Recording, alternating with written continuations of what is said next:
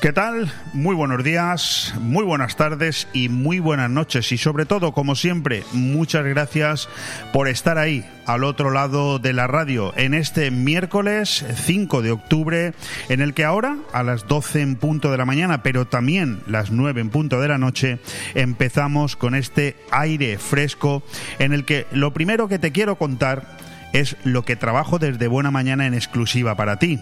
Hoy lo he titulado coletazos de ballena que pagaremos entre todos.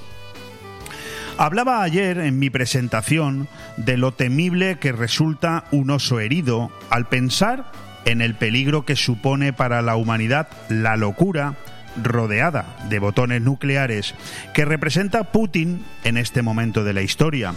Recreé anoche el paralelismo de los temibles coletazos de una ballena arponeada cuando pude leer el estropicio que supone aprobar estos presupuestos generales del Estado y las consecuencias futuras que para todos van a tener. Repasar la escalada de insensateces que se acumulan en ese elefantiásico documento, repleto de gastos que se nos van a cargar a nuestras espaldas, repartiendo dinero a diestro y siniestro, como si no hubiera que devolverlo, genera absoluto pavor a los pocos que nos formamos parte de sus estadísticas del engaño y no nos dejamos eh, engatusar por la niebla que evita comprobar que al subir la paga a los jubilados y los funcionarios, además de regalar cheques a casi todos los demás españoles, es un billete de viaje sin retorno. ¿Estoy yo en contra de que a mi padre le mejoren su pensión o de que a mis conocidos amigos funcionarios les suban el sueldo? He repetido mil veces que no y nadie va a conseguir que me sienta culpable por decirlo. Sin duda, parte de su malévola técnica para que nos sintamos, insisto, culpables aquellos que nos informamos. De lo que todos deberíamos estar en contra es de que no nos cuenten que España tiene ya una deuda acumulada que supera con creces todo lo que producimos en un año y que con estos nuevos presupuestos del gasto, los más grandes de la historia en el peor año de inflación que se recuerda, la deuda se va a disparar a cifras que tendrán que terminar pagando nuestros nietos, si es que antes no quebramos el país, como ya estuvo a punto de suceder con Zapatero en 2010 y nos cortan por tanto el grifo de raíz como sí sucedió en Grecia? ¿O es que ya no recuerdas las manifestaciones gobernando allí los hermanos de Podemos, los de Siriza? Los presupuestos anunciados ayer martes tras el acuerdo político alcanzado con nocturnidad entre el PSOE y Podemos para impulsarlos en el Parlamento no están diseñados para responder a la crisis económica que debe intentar sortear España en los próximos meses, sino para concurrir a las diferentes convocatorias electorales que se avecinan. Ha sido precisamente ayer martes el día en el que el Fondo Monetario Internacional volvía a pedir a los distintos países que desplegaran políticas fiscales prudentes que ayuden a los bancos centrales a combatir el flagelo de la inflación, cuando el gobierno ha decidido echar la casa por la ventana con unas cuentas que proclaman un gasto social histórico. La ortodoxia aconsejaba unas cuentas más austeras para no seguir alimentando el, incendio inflacionario y no dejar la búsqueda de soluciones únicamente en manos de la política monetaria de los bancos centrales. Pero está claro que las prioridades en la Moncloa y de Pedro Sánchez para este próximo 2023 son otras muy distintas. Este diseño presupuestario constituye una enorme baza política para este presidente. La partida de pensiones, que afecta a casi 10 millones de personas, un colectivo con una importancia electoral indiscutible, crece con fuerza, en torno a un 8,5. Las jubilaciones suponen casi el 70% de todo el gasto social anunciado y representan 4 de cada 10 euros contemplados en las cuentas públicas. Es una cuantía y un peso extraordinario no solo en los presupuestos de 2023, sino en los del futuro, ya que las cifras se van consolidando. El resto del gasto social se dispersa en un sinfín de subvenciones, ayudas, becas y cheques dirigidos a distintos colectivos. Los funcionarios, otro grupo estratégico para el gobierno, también recibirán una subida del 3,5% en sus emolumentos. Subir la prestación a los parados de larga duración a partir de los seis meses otra de las imposiciones de Podemos es una medida que difícilmente incentivará la búsqueda de empleo. Una vez más, demuestran cuál es la filosofía de su ideología.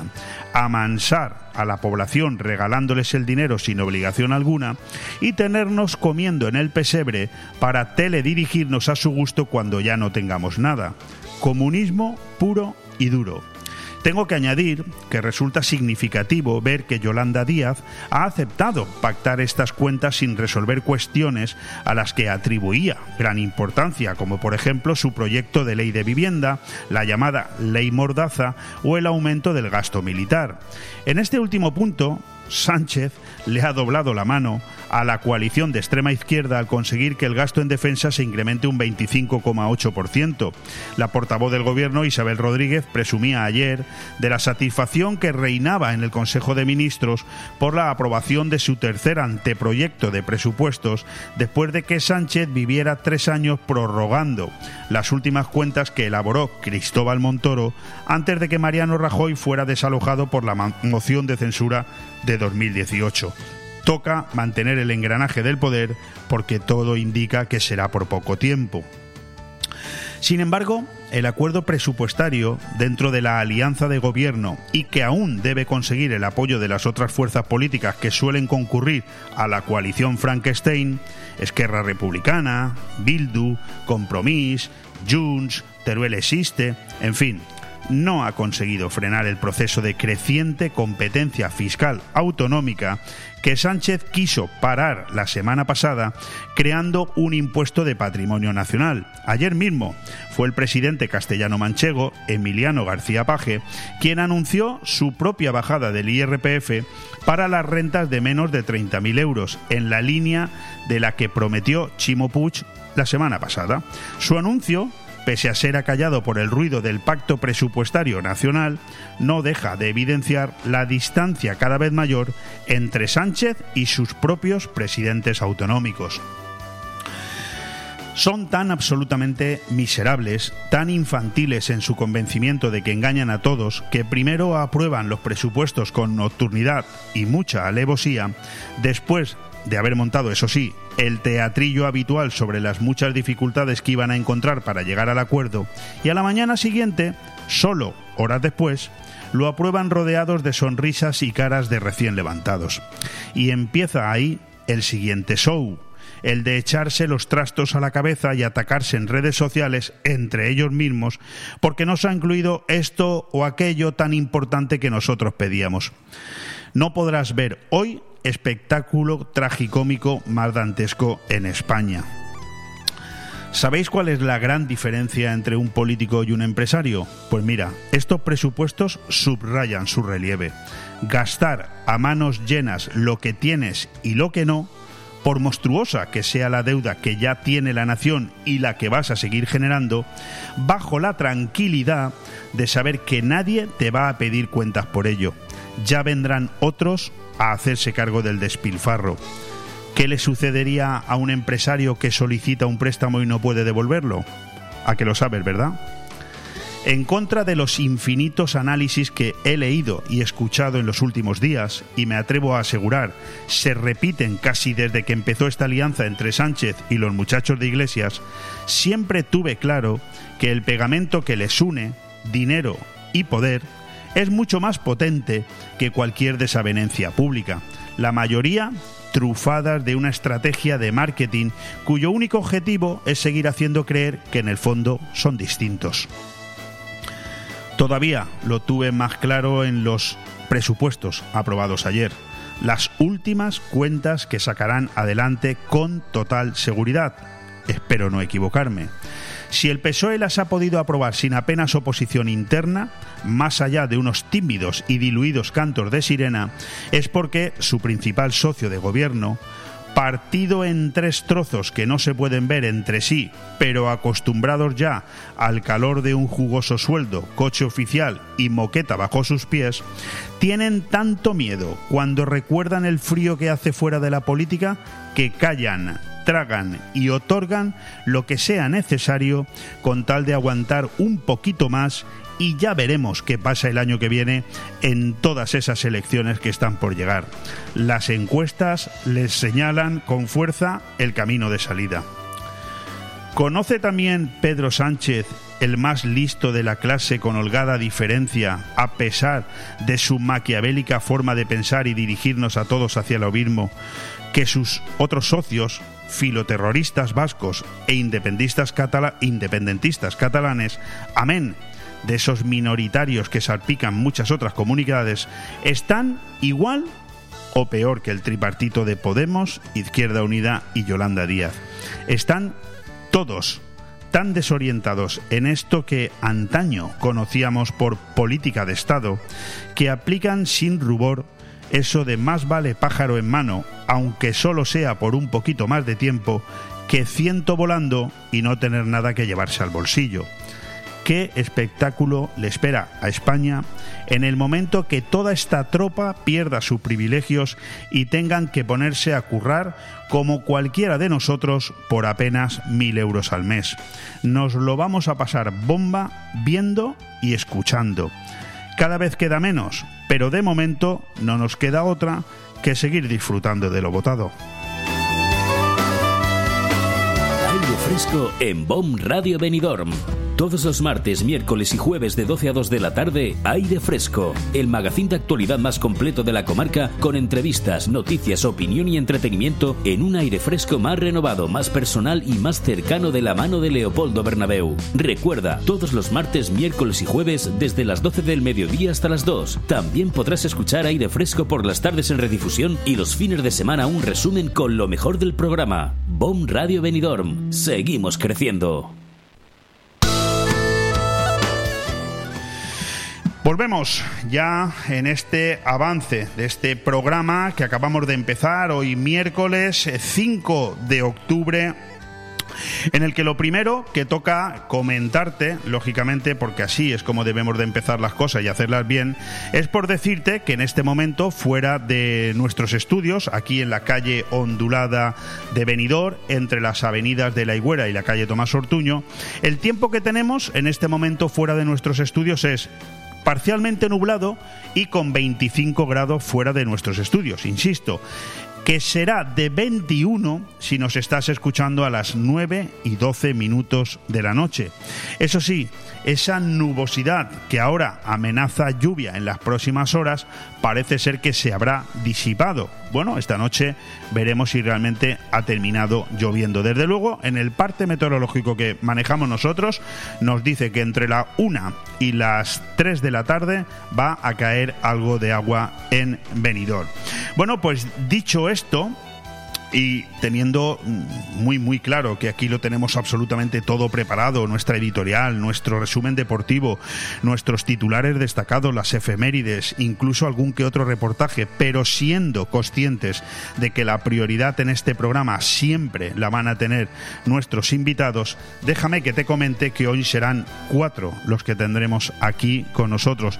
Por cierto, mm, me atrevo a decirte que con mucho interés, ¿eh? porque fíjate, si la semana pasada tuvimos ocasión de entrevistar a Rubén Martínez, portavoz del Grupo Municipal Socialista en Benidorm y uno de los dos candidatos que se han propuesto para liderar esta formación política, el Partido Socialista, de cara a las próximas elecciones de mayo del año que viene, por cierto, dentro de menos de ocho meses, hoy tendremos a la otra candidata, en este caso una mujer, que también se ha postulado para intentar ser la preferida de la afiliación socialista en Benidorm y luego candidata a la alcaldía de Benidorm para intentar, ¿por qué no?, ser por primera vez en la historia la primera mujer que ostente la máxima responsabilidad en la administración local, la alcaldía de Benidorm. Os estoy hablando de Cristina Escoda. Estará con nosotros dentro de aproximadamente unos 15 minutos.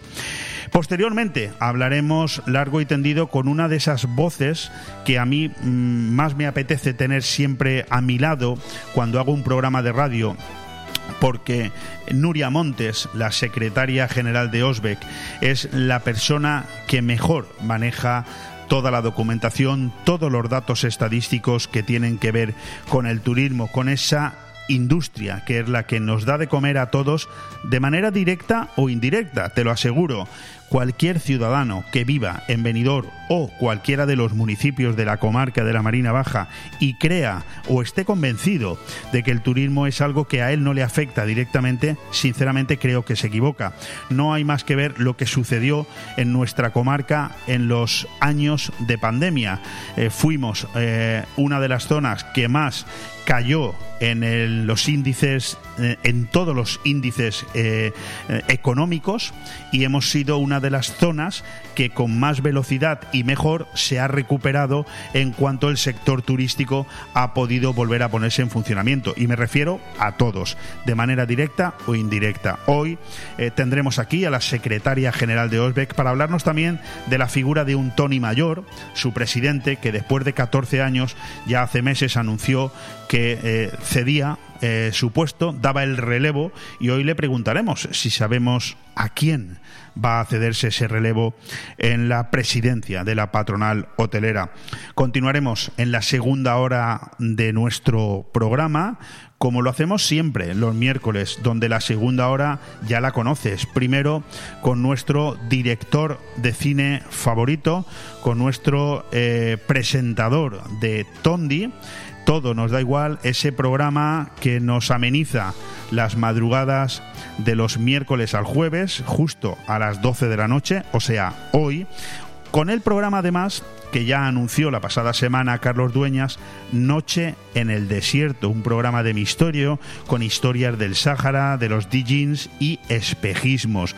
Hablaremos con Carlos Dueñas de este programa de Tondi de hoy, pero también nos hará un avance del programa de la próxima semana, Juegos de Mesa, simbolismos, misterios, juegos malditos, además, por supuesto, de darnos un avance de lo que él ha considerado son los tres estrenos de cine más interesantes, más importantes para este próximo fin de semana. Dos películas españolas, Los renglones torcidos de Dios y En los márgenes y una norteamericana titulada Fall. Pues de eso nos hablará Carlos Dueñas dentro de aproximadamente una horita aquí. Para terminar, o al menos entrar en la parte definitiva de nuestro programa, a la una y media, a las diez y media de la noche con Vive el Comercio de tu ciudad, donde seguiremos entraremos ya en la recta final de ese episodio que te venimos dando desde hace varias semanas, esa guía práctica para, para salvar una pequeña empresa en crisis. Hoy hablaremos de temas muy importantes. Te hemos hablado ya de las principales causas del fracaso empresarial y te hemos comentado las cinco etapas necesarias para corregirlas. Bueno, pues hoy vamos a continuar por preguntarnos cómo puedo recuperarme de los efectos del flujo de caja negativo y voy a dar algunas recomendaciones para remontar la situación. El programa lo cerraremos con un invitado que estará aquí con nosotros en el estudio de BOM Radio en la calle ondulada de Benidorm, que es Javier de la Muela. Seguro que lo conoces porque él es el gerente, el propietario de Benicolchón, sin lugar a dudas, uno de los comercios con mayor solera de Benidorm y la comarca de la Marina Baja. Ahí lo dejamos, unos consejitos publicitarios y vamos a cambiar un poco el plan. Hoy vamos a ir primero al resumen de titulares deportivos y después a la editorial titulada Sánchez, ese hombre. Bon Radio. Nos gusta que te guste. Benidorm recupera la normalidad y con ella vuelve Boni Café Pub para que revivas tus mejores momentos. La esencia de Boni Café Pub sigue intacta, solo faltas tú. Vuelve a disfrutar de un ambiente tranquilo entre amigos, riendo y bailando con la mejor música, saboreando una copa. Boni Café Pub ha vuelto y te espera todos los días con la diversión más que asegurada. Boni Café Pub en calle Lepanto 1, Benidorm. Allá donde mires, arriba o abajo, Grupo Pecal lo tiene que ni pintado. Y nunca mejor dicho, ahora las paredes y suelo de tu garaje relucirán como nunca. Además de realizar pavimentos industriales y deportivos, impermeabilización y rehabilitación de superficies y fachadas, el mundo de la pintura no tiene secretos para nosotros. Entra en pecal.es y decide de qué manera podemos ayudarte. Grupo Pecal, desde Altea, para todo el mundo. Hipódromo Benidorm Disco Terraza. Hipódromo Disco Terraza te invita a disfrutar de nuestras espectaculares gogos, láser show y la mejor música del momento de la mano de nuestros DJs. DJ Carlos, DJ Pali, DJ Gina, The Little G. Disfruta de nuestra amplia terraza y ven a celebrar tu cumpleaños y despedidas con nosotros con una botella de champán de regalo. Abiertos hasta las 8 de la mañana. En Benidorm, Hipódromo Disco Terraza. Aire Fresco, programa patrocinado por Hotel Meliá Benidorm, Fomento de Construcciones y Contratas, Exterior Plus y Actúa, Servicios y Medio Ambiente.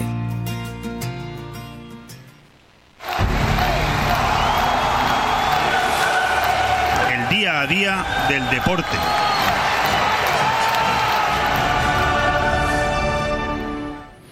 Bueno, pues vamos ya con ese resumen deportivo que, bueno, por decisión propia he decidido que a partir de ahora creo que lo vamos incluso a dar unos minutitos antes. Ya sabes que aquí tenemos un programa dedicado al deporte por completo, las dos horas, tanto los lunes como los viernes, con Joan Cintas, aire fresco deportivo, pero creo que es también justo que los martes, miércoles y jueves le dediquemos, aunque sea cinco minutos, seis minutos, a hablar de lo más importante de lo acontecido ayer precisamente precisamente la sintonía que da entrada a este espacio, a este momento de deportes aquí en BOM Radio, pues es precisamente esa sintonía que nos recuerda que estamos en el momento Champions, un momento que empezó anoche, por cierto, con dos resultados realmente preocupantes, ¿no?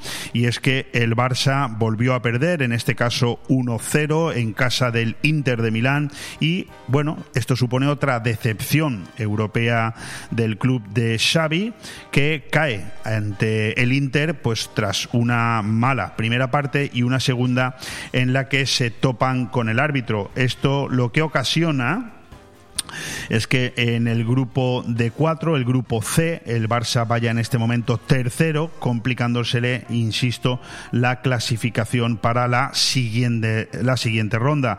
El primer clasificado es el Bayern Múnich, que ha ganado sus tres partidos, el Inter de Milán, que ha ganado dos, el Barça, que ha ganado solamente uno, y el Pitzen, que es bueno, en este momento tiene cero victorias. Por otro lado, anoche también jugó el Atlético de Madrid y el resultado fue incluso peor, porque, bueno, que al final da lo mismo, porque la derrota siempre es la derrota. Brujas 2, Atlético de Madrid 0. Y es que el catalán Jugla quemó por completo al Atlético en la hoguera del Brujas. Un buen paralelismo en este titular. El catalán da la asistencia en el primer gol y marca el segundo y Griezmann estrella un penalti en el larguero. El Atlético de Madrid, que está enclavado en el grupo B, es en este momento colista. El Brujas es primero, sorprendentemente primero con tres victorias, el Leverkusen con una sola victoria, el Oporto con otra victoria y el Atlético de Madrid con otra. Por lo tanto, aunque eh, no es menos cierto que va el último, también hay que reconocer, por la diferencia de goles sobre todo, pero también hay que reconocer que en este caso, bueno, pues eh, es, eh, tiene los mismos puntos que el segundo, por lo tanto, tiene la clasificación complicada, pero más sencilla que el Barcelona.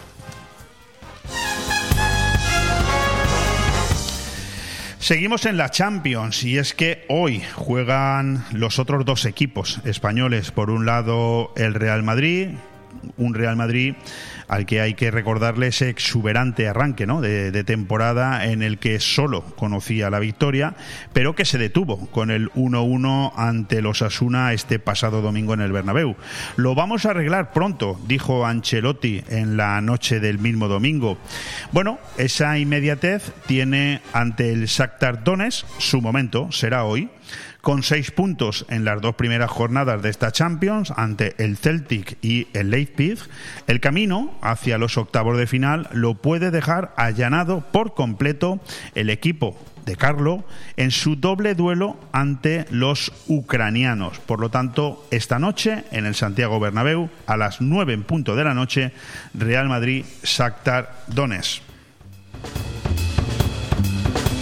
El otro equipo que tiene todavía más cosas en juego. Es el Sevilla, que se enfrenta al Borussia Dortmund, también a las 9 de la noche en el Sánchez Pijual, con eh, un Lopetegui que la verdad es que sí, merece respeto, pero parece absolutamente sentenciado. De hecho, eh, este que te habla ha llegado a leer y escuchar en otras emisoras que pase lo que pase esta noche, incluso ganando 5-0 al Bayern eh, al Borussia Dortmund, pues Jorge Sampaoli está listo para coger el relevo de un Julen Lopetegui que ha tenido sin lugar a dudas un inicio de, de temporada con el Sevilla estrepitoso. El titular es ese, adiós con clase, Lopetegui merece respeto, aunque el debate se centra en el vasco, el Sevilla se juega buena parte de sus opciones ante el Dortmund. Por terminar, en el ámbito futbolístico, una noticia que nos pilla de cerca, pero que no es inesperada, y es que Bragarnik, el presidente del Elche, pues tiene la última palabra para encontrar al sustituto del ya defenestrado Francisco. El propietario del Elche maneja la vía argentina y la española para decidir a su sustituto. Paco López es la principal opción nacional y Sebastián Becacece la sudamericana. La alternativa de Bordalás, que es la que más gusta, pues resulta muy muy complicada. Seguramente antes de que termine el día de hoy ya sabremos quién entrena al Elche. Nos vamos a otras disciplinas deportivas, balonmano, Fórmula 1, tenis y ciclismo. Empezando por el balonmano, porque yo creo que hoy hay que destacarlo, el TM Benidorm accede a la fase de grupos de la European League por primera vez. El, el TM Balonmano Venidor, como te acabo de decir, ha hecho ayer martes historia y el próximo jueves, o sea, mañana, estará por primera vez en el sorteo de la fase de grupos de la EHF European League. El conjunto benidormense ha obtenido la clasificación tras hacer valer en la pista del Amitixia de Zurich la ventaja de 10 goles, 34-24, que obtuvo el pasado martes en el encuentro de ida disputado en el Palau de. Anoche en Zurich el balonmano venidor perdió, pero solo por 4, por lo tanto la renta de 10 que se llevó ha sido más que suficiente para que el equipo de la Torre vuelva a hacer historia tras eliminar al equipo suizo. Insisto, una grandísima noticia que nos afecta a todos los amantes del deporte en general y del balonmano en particular en Benidorm. Y con cambiamos, nos vamos a la Fórmula 1 con el Gran Premio de Japón a las puertas de esos primeros libres que serán en un horario muy complicado para los que vivimos en Europa porque serán a partir de las 5 de la mañana y de las 8 de la mañana. Hay que decir que el plan de Alonso, de Fernando Alonso, se desmorona pasaban como centellas los bólidos en la pista de luz artificial en Singapur y al otro lado de la valla Fernando Alonso seguía mirando a ninguna parte, atrapado en sus pensamientos, frustrado y cari acontecido por una retirada que le hizo daño. Los pies en el muro de protección, el sudor flotando por las capas textiles de su atuendo y una rabia interior que se intuía en el circuito asiático. El plan, entre comillas, del piloto, concebido por él mismo en una campaña de marketing gratis y sin precedentes, procedía de su ambición y optimismo por cada nueva temporada, por la ilusión de encontrar de una vez el coche dominante. No será en Alpine el germen de ese plan, que ahora se desmorona entre problemas, malentendidos y abandonos, es una realidad. Y es que el propio Alonso ha criticado con mucha dureza a su club porque esos fallos mecánicos absolutamente incomprensibles que además se repiten carrera tras carrera en todo lo que va de temporada le han ocasionado perder nada menos que 60 puntos. Bueno, este viernes empezamos con un nuevo premio, Gran Premio de Japón. Mañana supongo que daremos alguna noticia más.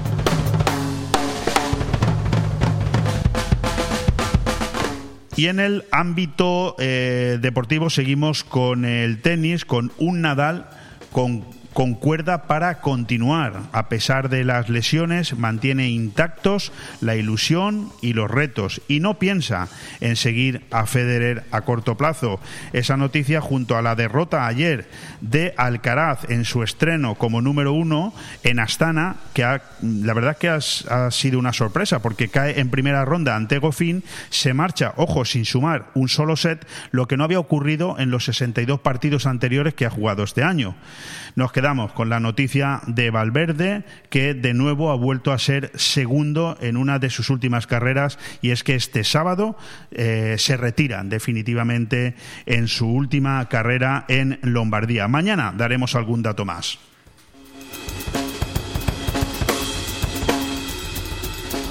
Bon Radio. Nos gusta que te guste.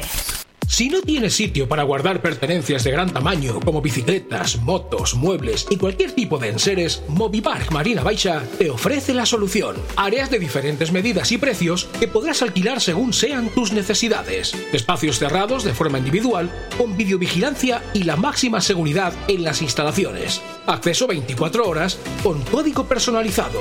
Movipark Marina Baixa. Teléfono 670 97 23 14. Porque son momentos para compartir, comparte felicidad. Chocolates Marcos Tonda. Comparte con tus clientes, empleados, con la familia y amigos sus exquisitos chocolates tradicionales y gourmets o los nuevos lotes combinados con productos tradicionales. En Villajoyosa, partida Torres junto Rotonda del Puerto y en el centro de Benidorm, calle Alameda Blue, espacio gourmet Marcos Tonda. El prestigio de una marca garantiza la calidad. Chocolates Marcos Tonda. Momentos para compartir. El movimiento se demuestra bailando. En Estudio de Danza Mora disfrutarás del baile con nuestros cursos de hip hop, street dance, baile español, flamenco, sevillanas o ballet clásico. Y no te pierdas las novedades en cursos de contemporáneo, zumba, Broadway y pilates. Con edad a partir de 3 años y durante todas las tardes. Reserva ya tu plaza llamando al 658 38 35 61. Estudio de Danza Mora, calle Santa Cristina 2, Benidorm. Aire Fresco, programa patrocinado por Hotel Meliá Benidorm, Fomento de Construcciones y Contratas, Exterior Plus y Actúa, Servicios y Medio Ambiente.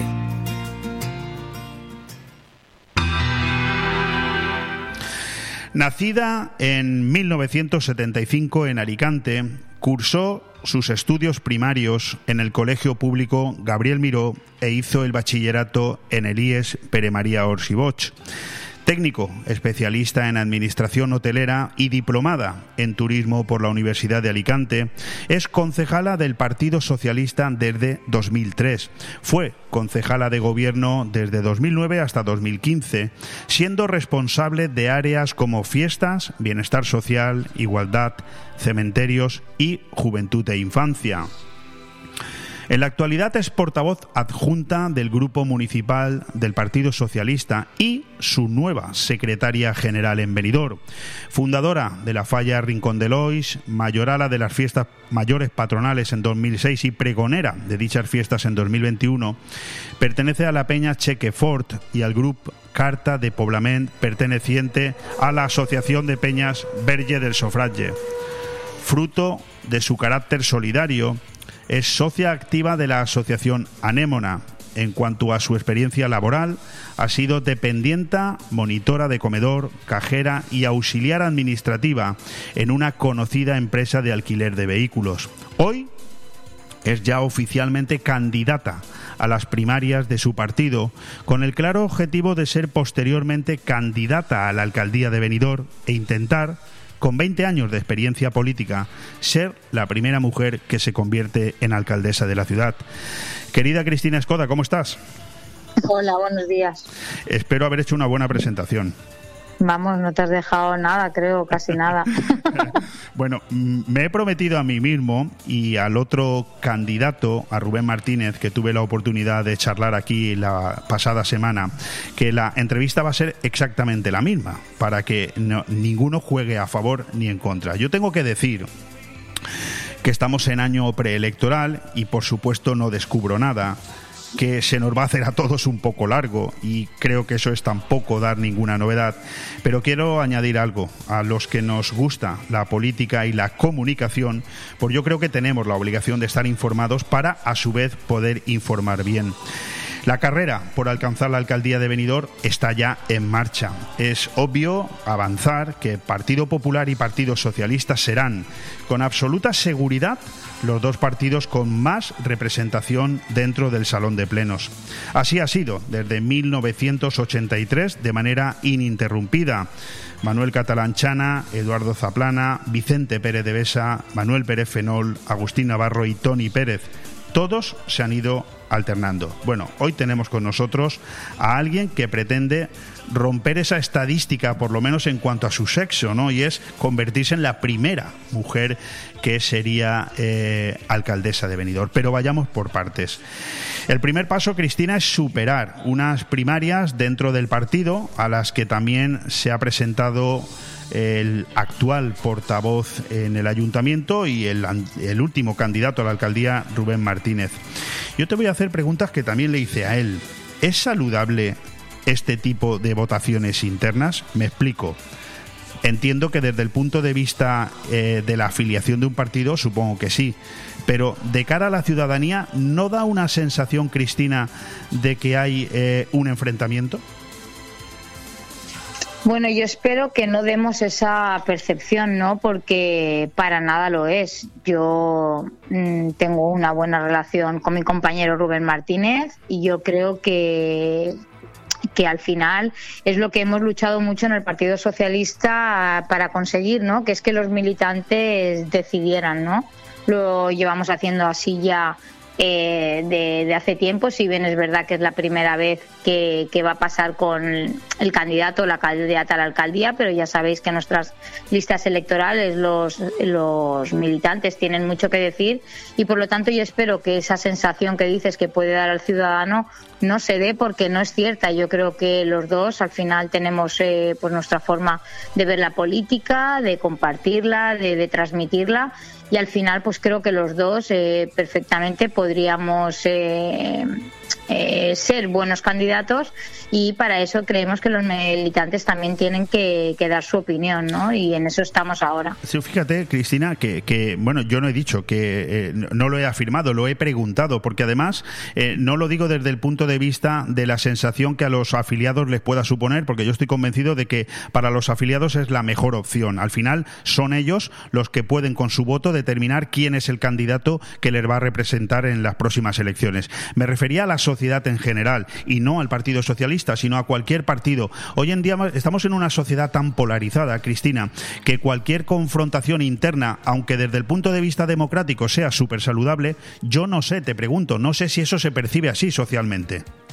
Es que puede ser, puede ser que, que, sí, ¿no? Nosotros, como tú bien dices, para el Partido Socialista y los militantes lo tenemos asumido, ¿no? De que existen estos procesos y lo tenemos asumido, pero eh, puedo entender, ¿no? Esa sensación que dices que se puede dar en la sociedad, porque a lo mejor no, no estamos muy preparados o no estamos muy acostumbrados a estas cosas, pero también es una hipocresía, porque al final yo creo que, que, que, eso hace madurar una sociedad y que desde para elegir el delegado de clase se debería de enseñar a los niños de que hay que hablar entre las partes, hay que llegar a un acuerdo eh, y que si varios eh, niños, por ejemplo, en un colegio eh, quieren ser los que deleguen a su clase, pues que al final todos tienen que decidir, opinar, ver lo mejor y lo peor de, de cada uno.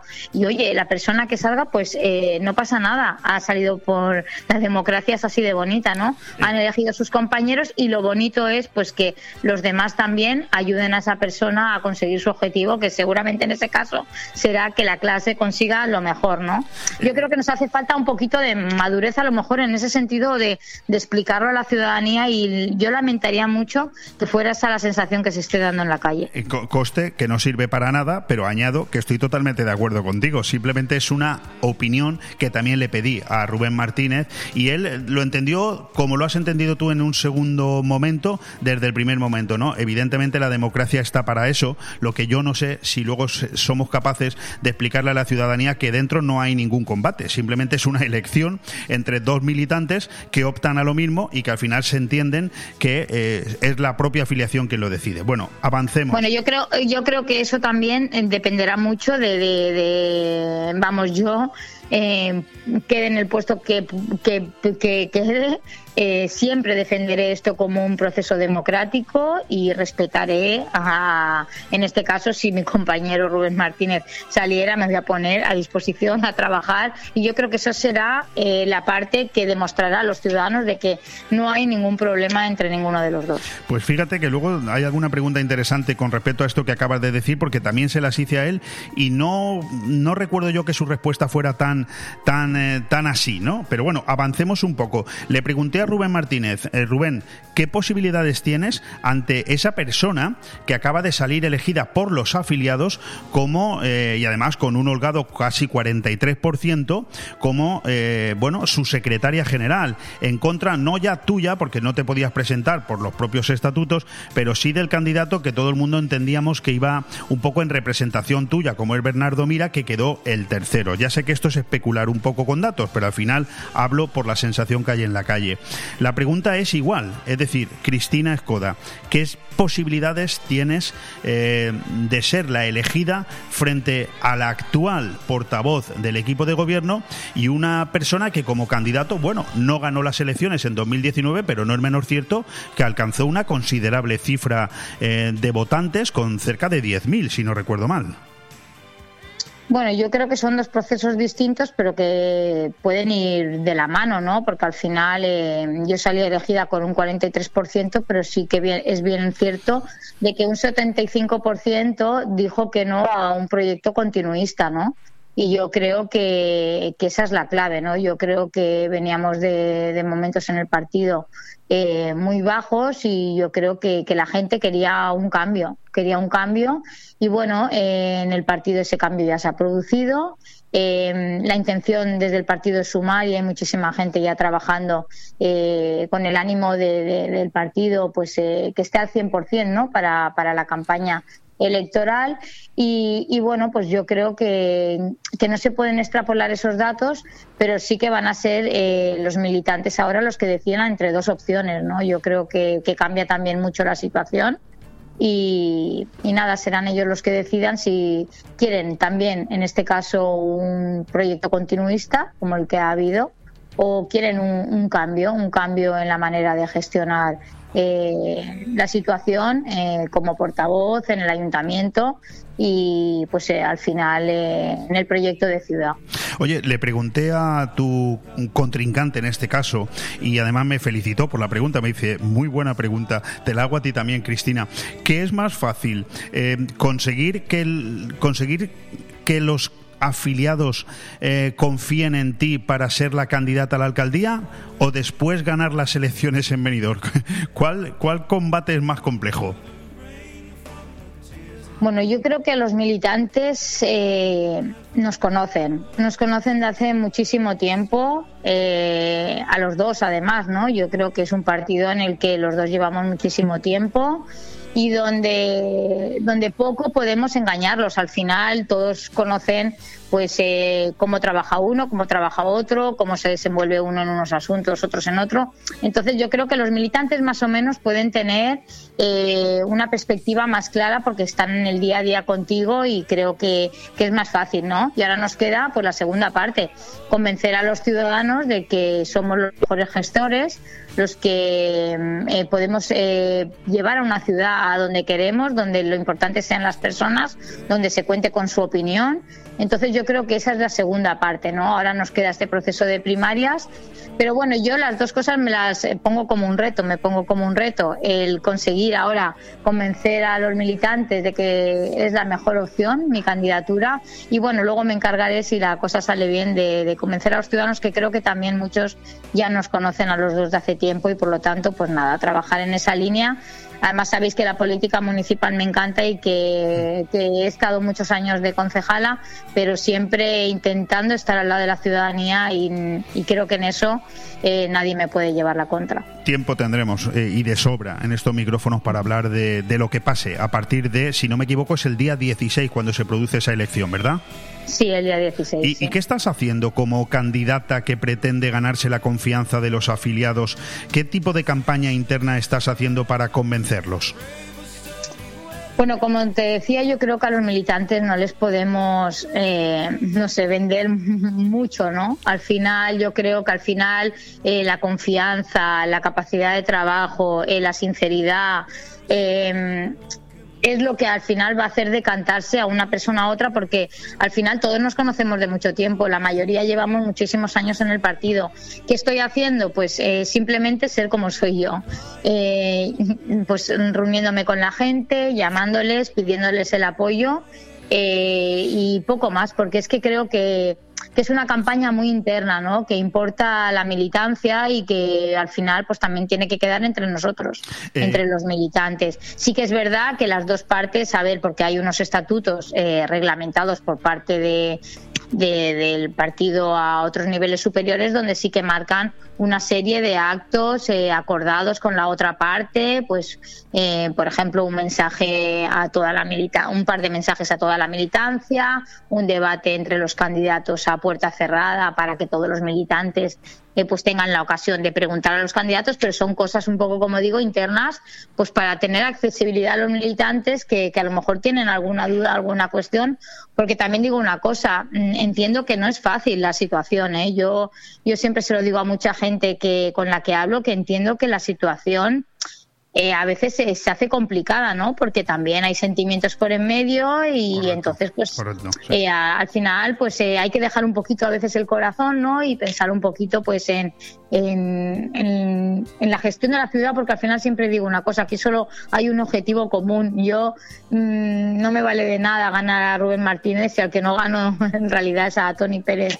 En, en su alcaldía, Bueno, por lo tanto, da- para mí el enemigo no, no lo tengo en casa para nada. Vale, vamos a entrar en ese, en ese tema. Es decir, tú das por hecho que Tony Pérez va a ser el candidato a la alcaldía del Partido Popular. Yo también, pero oficialmente no lo sabemos. Yo, yo también. Sabemos cómo funciona el Partido Popular y yo, vamos, yo ahora si tuviera que hacer una apuesta diría que sí, vamos. Sí, está, está claro. Lo que ya no tenemos tan claro ni tú ni yo es si una vez que es candidato y gana las elecciones la termine como alcalde. Eso tampoco. Eso Eso, tam- tampoco. bueno. Eso no me lo apostaría. Yo tampoco. Bueno, eh, a ver, yo tengo una sensación que puede estar influenciada por estar en un medio de comunicación y tener muchísima más información de lo que hace un equipo de gobierno, por otro lado lógico, que lo que hace un, un- un equipo en la, en la oposición. Pero la, la sensación que recibimos aquí es que el gobierno de- del Partido Popular en Benidorm, pues no solamente va a ganar las elecciones, sino que parece ser que otra vez por mayoría absoluta, incluso hay quien dice que con más concejales de los que actualmente tiene. Quizás sea porque han vendido ellos mejor eh, su labor que vosotros la vuestra, no lo sé. ¿Tú tienes esta sensación? ¿Es algo contra lo que vas a tener que pelear en el supuesto de que gane las elecciones primarias? Eh, bueno, pelear siempre porque además tú lo has vivido desde dentro y sabes que no es fácil y hay que pelear. Y vender, pues a lo mejor tienes razón. Igual la manera de vender es distinta. También sabemos que el gobernar siempre te da otras plataformas que no te da la oposición. Bien, es cierto, pero al final yo creo que, que los ciudadanos eh, tienen que valorar su día a día en la ciudad, eh, los problemas que tienen diarios y cómo su ayuntamiento ha estado cerca o lejos de ellos. Y yo creo que ese es el, el mejor baremo, ¿no? Cuando una persona eh, dice que ha hecho mi ayuntamiento por mí en estos años de, de crisis eh, cómo me facilita la, la vida diariamente en, en, la ciudad, en el transporte, en los impuestos y al final ese, ese es el mejor termómetro, ¿no? Que es la calle.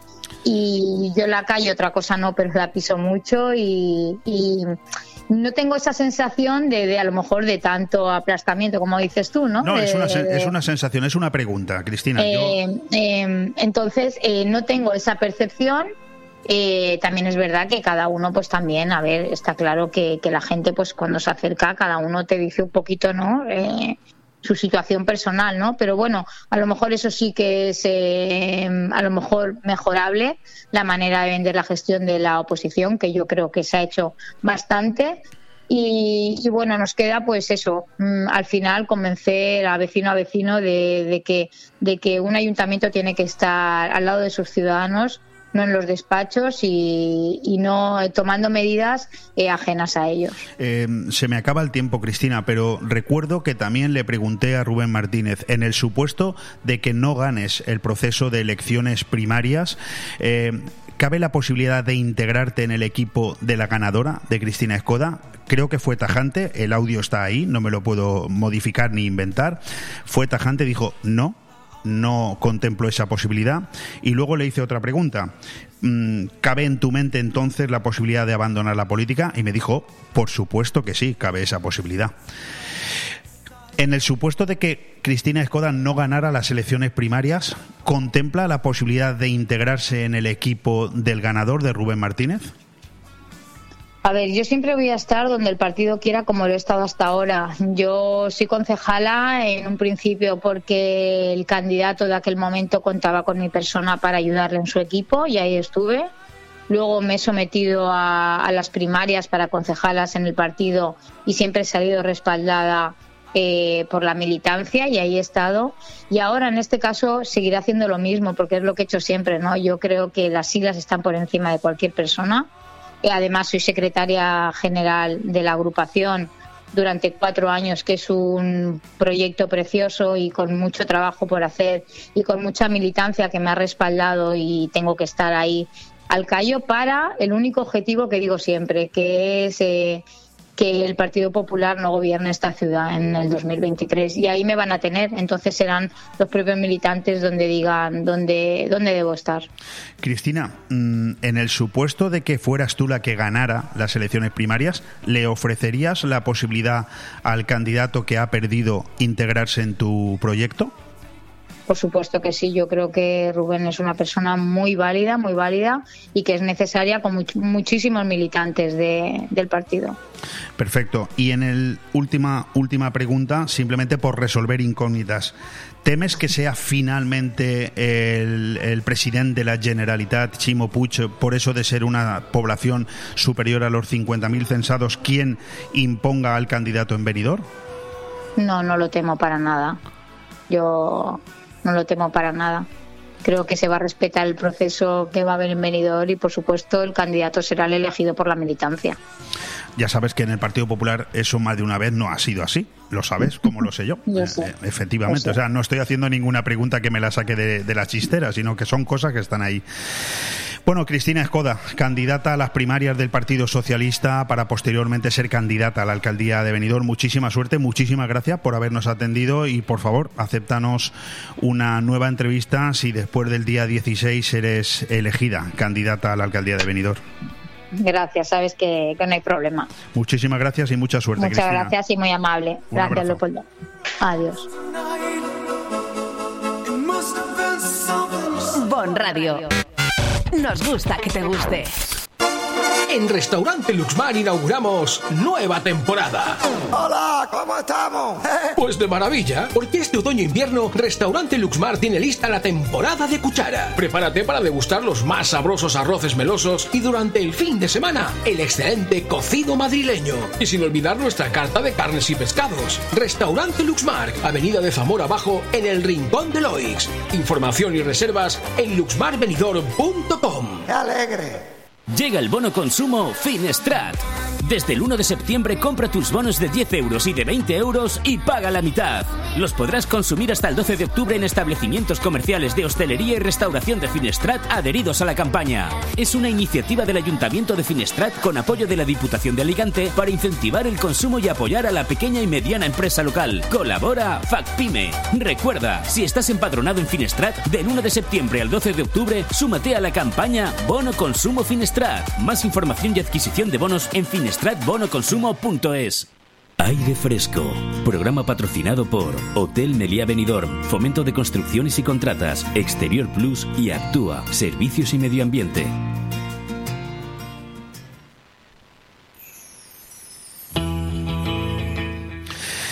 Pues después de esa magnífica conversación que acabamos de tener con Cristina Escoda, candidata en las primarias del Partido Socialista para ser posteriormente candidata de ese mismo partido a la alcaldía de Benidorm, y en el que ha dejado bastantes titulares interesantes, seguimos ahora hablando eh, con personas que ostentan una grandísima responsabilidad en segmentos industriales de cuyo funcionamiento dependemos prácticamente todos al menos que yo pueda ah, garantizar en Benidorm y la provincia de Alicante.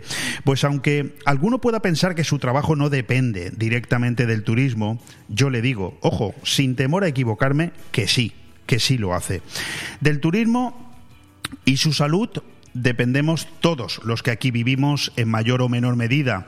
El mayor ejemplo lo tuvimos durante el COVID y su etapa posterior, sufriendo más que la media española con su llegada y recuperándonos más deprisa que la media española con su salida. Hoy queremos que sea Nuria Montes, secretaria general de OSBEC, quien nos ayude a conocer e interpretar mucho mejor por dónde hemos pasado, dónde estamos y qué escenarios están eh, por venir. Hola Nuria, ¿qué tal? ¿Cómo estás? Hola, ¿qué tal? Buenos días, Leopoldo. Muchas gracias por atendernos. ¿eh? Esto que vaya por delante. Es un placer. Un placer estar con vosotros. Oye, yo creo que es de justicia empezar hoy por donde toca. Tenemos un presidente, Tony Mayor, que está de salida eh, después de 14 años de gestión. Eh, fíjate, le han dado, bueno, tú estabas ahí, el reconocimiento a la trayectoria profesional en el sector turístico, el premio Turismo Ciudad de Benidorm. A mí me gustaría que tus primeras palabras fueran un homenaje hacia él, si te apetece, por supuesto. Claro que sí. Bueno, todavía le queda un poquito para salir, ¿no? Será ya cerca de nos quedan algunas semanas por delante para trabajar conjuntamente y además esto no se acaba porque él seguirá estando en los órganos de gobierno de Osbeck. Tony para mí ha sido más que un jefe, más que un presidente. Nosotros tenemos una relación profesional y personal súper cercana desde hace 14 años y he tenido la suerte además de forjar grandes relaciones de amistad con todas las personas que han pasado por la presidencia de Osbeck mientras yo he estado aquí.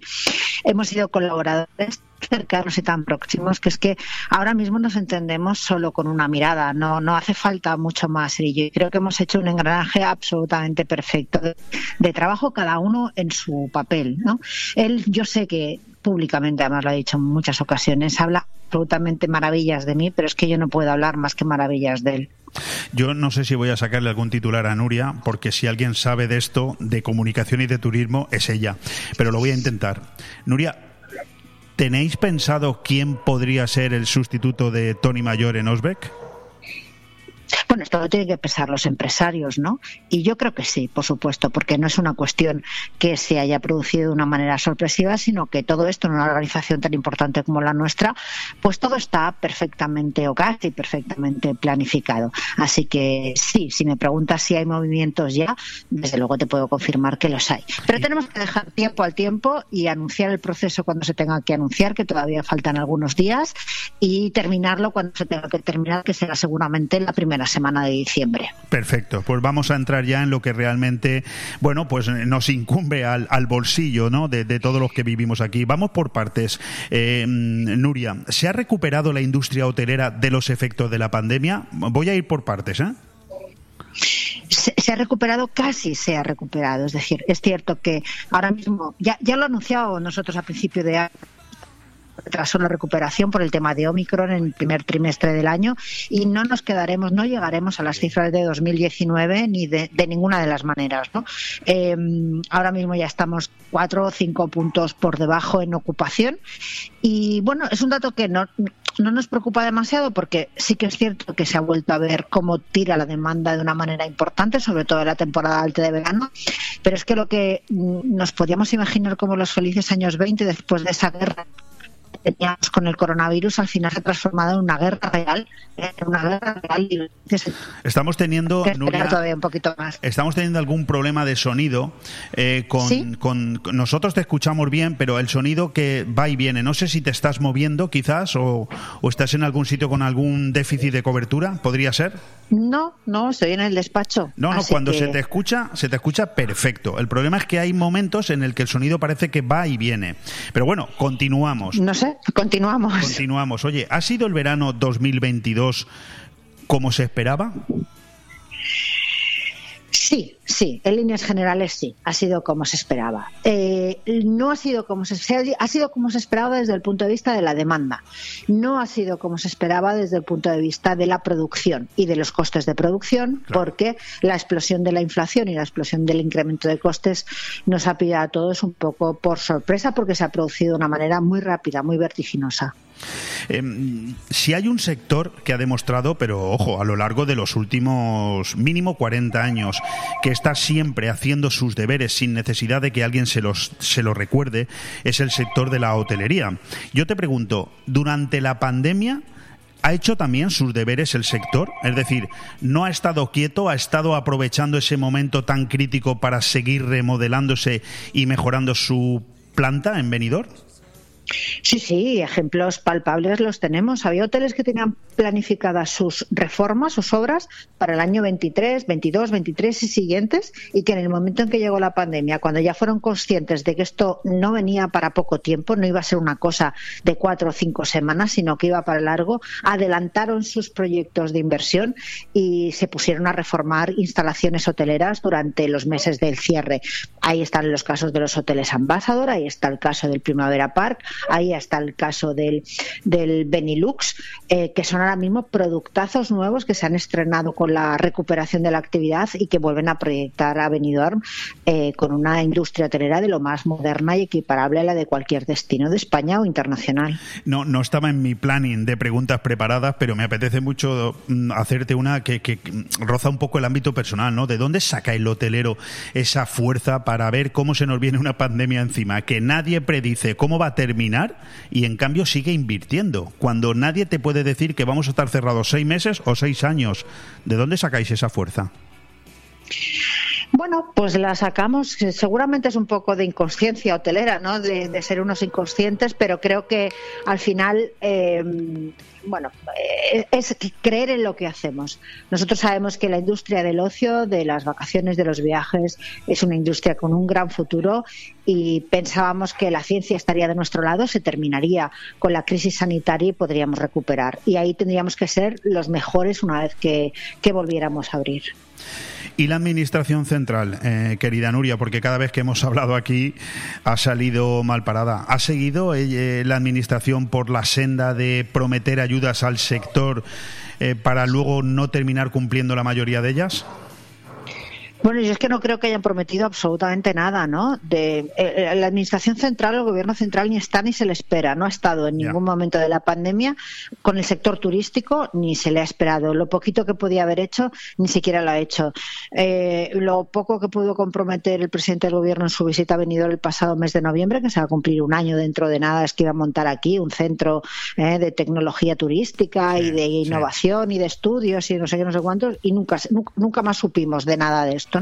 Entonces, mm, eh, ni está, pero nosotros con esto contamos, ¿eh? que el gobierno de España en ni se espera. Debería haber estado a la altura con el tema del inserso, que es una de sus competencias exclusivas y al final quien, ha tenido que estar a la altura es el gobierno autonómico, que ahí sí que es cierto que el gobierno autonómico, nosotros con la pandemia hemos tenido una relación muy estrecha, hemos sufrido todos, ambos, y nos, eh, nos hemos apoyado y hemos sido hombro de lágrimas unos en otro de, las, de la situación complicada que, que hemos tenido y, y, ellos sí que han estado mucho más a la altura que el gobierno central. Y ahí se demuestra que la ideología no cuenta, es decir, porque estamos hablando de dos gobiernos del mismo signo político. Se trata de personas que cumplen lo que prometen o personas que no lo cumplen. Me da mucha pena escucharte, Nuria, porque estás en el mismo planning que yo, ¿no? Personas que al final terminan terminamos conformándonos con tener unos gobiernos que nos engañan, pero bueno, es que ya lo damos por hecho.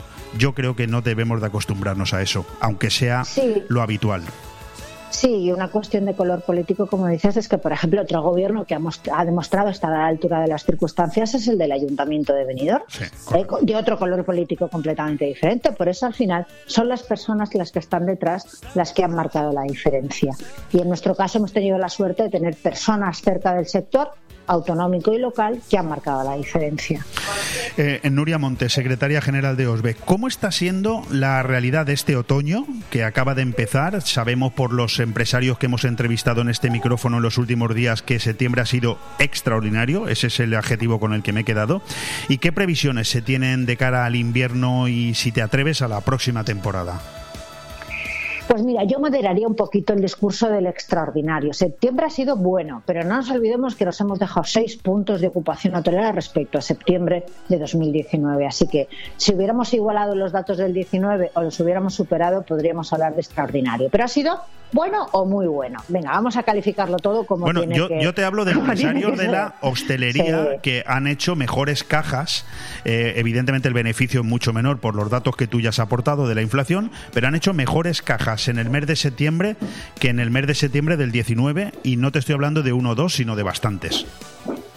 Sí, sí, bueno, estamos hablando de la hostelería, seguramente en la restauración, así es. Pero en la hotelería yo te tengo que decir que nos hemos dejado seis puntos de ocupación hotelera en el camino, con lo cual septiembre ha sido un mes bueno, pero no ha sido un mes extraordinario para nosotros porque no hemos llegado a ese objetivo de igualar el dato del 19. Pero nosotros, como siempre, tenemos un espíritu moderadamente optimista porque sabemos que los viajes, que el ocio, que la posibilidad de salir está dentro de nuestras prioridades, Correcto. de las de nuestras y la de los consumidores españoles y europeos. Eh, Y creemos que a pesar de las dificultades económicas, eh, vamos a mantener un otoño interesante. En esa línea de lo que comentábamos antes, de, de ese esfuerzo denodado de un sector que nunca pone peros, que siempre va hacia adelante, como es el de los hoteleros, ¿era previsible pensar que llegarían problemas casi más complicados todavía eh, que los ya vividos con la pandemia, como por ejemplo los costes energéticos o la brutal subida de materia prima? Es decir, ¿esto era previsible? ¿Entraba en el plan de alguien? No, no, no, que va, mm, para nada, para nada. Es cierto que también lo vislumbramos con, con antelación, nosotros ya a finales del año pasado y de hecho cartas que enviábamos a las autoridades ya podíamos ver que la situación económica se podía poner muy, muy, muy complicada. Eh, nos adelantamos igual que nos pasó con la pandemia, con la situación sanitaria, pero que va, en ninguno de nuestros escenarios podemos pensar que después de salir de los dos años más difíciles que hemos pasado íbamos a entrar en la situación económica más difícil que recordamos desde hacía muchos años. Peor incluso, que puede ser llegar a ser peor incluso que la de la crisis financiera de 2008. Eh, fíjate que aun con todo lo que hemos dicho tú y yo, sobre todo tú, parece que el turismo, al menos hasta ahora, pues no se ha resentido mucho. Em, la idea es, em, ya lo has comentado, que el turismo evidentemente es un bien irrenunciable que ha salido de su casa a disfrutar de, de- de unos días eh, o de unas semanas que tanta falta le hacía. Lo que yo no sé si tus perspectivas son de que eso siga siendo así. Con, con lo que está cayendo, me refiero, con la inflación que tenemos. Ah, Creemos que sí, indudablemente la inflación afecta al bolsillo de las familias y nosotros además tenemos un producto muy dirigido a la clase media, a la gran clase media española, ¿no? Eh, pero es cierto que al final siempre puede más y los viajes se harán, se adaptarán a las circunstancias. Nosotros como empresarios sí que tenemos mecanismos para afrontar la situación económica, no teníamos mecanismos para afrontar la situación sanitaria, que era lo que nos preocupaba, pero ahora sí que tenemos posibilidades y creemos, fíjate, un indicativo, aunque sé que me vas a preguntar después, el programa IMSESO, Correcto. el programa IMSESO, a pesar de que Escucha, es muy- ¿cómo, a cómo pesar sabías que era la siguiente pregunta? porque soy Porque adivina. la presidente pregunta en mi, en mi organigrama dice ¿Cómo ha empezado el programa del inserso nacional? Porque luego iré al autonómico, claro. Claro, pues ahora te, ahora te, te contesto las dos a la vez. Fíjate, este programa que se ponía a la venta eh, con 820.000 paquetes se han agotado en prácticamente cuatro días de, de venta, porque había más de dos millones y medio de acreditados, de acreditados este año, además de personas interesadas en viajar, lo cual significa que la demanda existe y la demanda está funcionando. Esto es lo que nos llena de esperanza. Datos de mercado británico, exactamente igual. Eh, los datos de ventas para el invierno están bien. Sabéis que Reino Unido es fundamental para nuestra temporada baja. Y, y a pesar de que ha habido un recorte de un 20% en el número de asientos al aeropuerto de Alicante con Reino Unido, parece ser que este recorte está mucho más centrado en el en el sit only, en el- la venta de asientos solo, y se ha conservado todo lo que es la operación aérea vinculada a paquete turístico o a estancia en hoteles, apartamentos o campings, que es lo verdaderamente interesante. Bueno, de hecho, en, en los datos que ayer mismo nos aportaba la patronal hotelera a los medios de comunicaciones, que en el mes de septiembre ya el inglés ha superado al nacional. En Benidorm, sí, sí, le ha dado él lo que se llama en términos políticos el sorpaso, ¿no? Y, y- y- y ha superado un 43% británicos, un 41% nacionales. Y esto quiere decir que el mercado británico sigue tirando con mucha fuerza en esta ciudad. Oye. No podemos prescindir de él, desde ¿Qué, luego. qué- qué hace falta mm, decirle a un político eh, que tiene dos millones y medio de personas queriendo viajar, que además esos dos millones y medio de viajeros allí donde van generan negocio, permiten que las empresas estén abiertas, que se mantengan puestos de trabajo? ¿Qué hay que decirles para, para que abran los ojos? Porque lo del inserso no tiene ningún sentido. Pues no sé qué más podemos decirles. ¿eh? Les hemos dicho de todo, tanto Tony como yo, como el resto de empresarios que trabajan y en otras zonas turísticas exactamente igual. Yo creo que el debate público, la opinión pública, los medios de comunicación, los usuarios, los hoteleros, cualquier persona que viva en este mundo eh, sabe que tenemos más razón que un santo, como se suele decir, ¿no? Al final se trata de que son personas que viven en su propio mundo, no pisan la realidad, no pisan la calle y creen que nos están haciendo a todos un favor cuando lo que nos están haciendo es una ruina eh, como una casa. Esperemos que esto sea ya el último año que tenemos que ver esta, esta situación y haya un cambio en este sentido. Pues ojalá, ojalá, porque creo que en ese sentido estamos muchos luchando y preocupados, aunque no sea nuestra materia, pero a todos nos incumbe. Por cierto, creo que vale la pena que le dediquemos un minuto a ese, no sé si llamarlo inserso propio, que, que, pretendéis poner en marcha con el apoyo del gobierno valenciano, esas ayudas de la Generalitat que ya se han, eh, ya se han conocido a los hoteles, sobre todo para que se mantengan abiertas, ese bono de viaje que creo que también esos bonos turísticos de la Generalitat que han, han dado resultados positivos. Todo eso que estoy diciendo creo que es cierto. Lo que yo no entiendo es por qué una administración socialista es capaz de ver todo esto y una administración administración socialista a nivel nacional, ¿no? Bueno, pues simplemente porque hay una administración socialista en la que tienen personas que saben mucho de turismo, entre otros el secretario autonómico como Francesco Lomer, que tiene una, un gran ascendiente sobre el presidente de la Generalitat y además Chimo. Eh, me permito llamarle Chimo porque tenemos una relación muy cordial y muy cercana.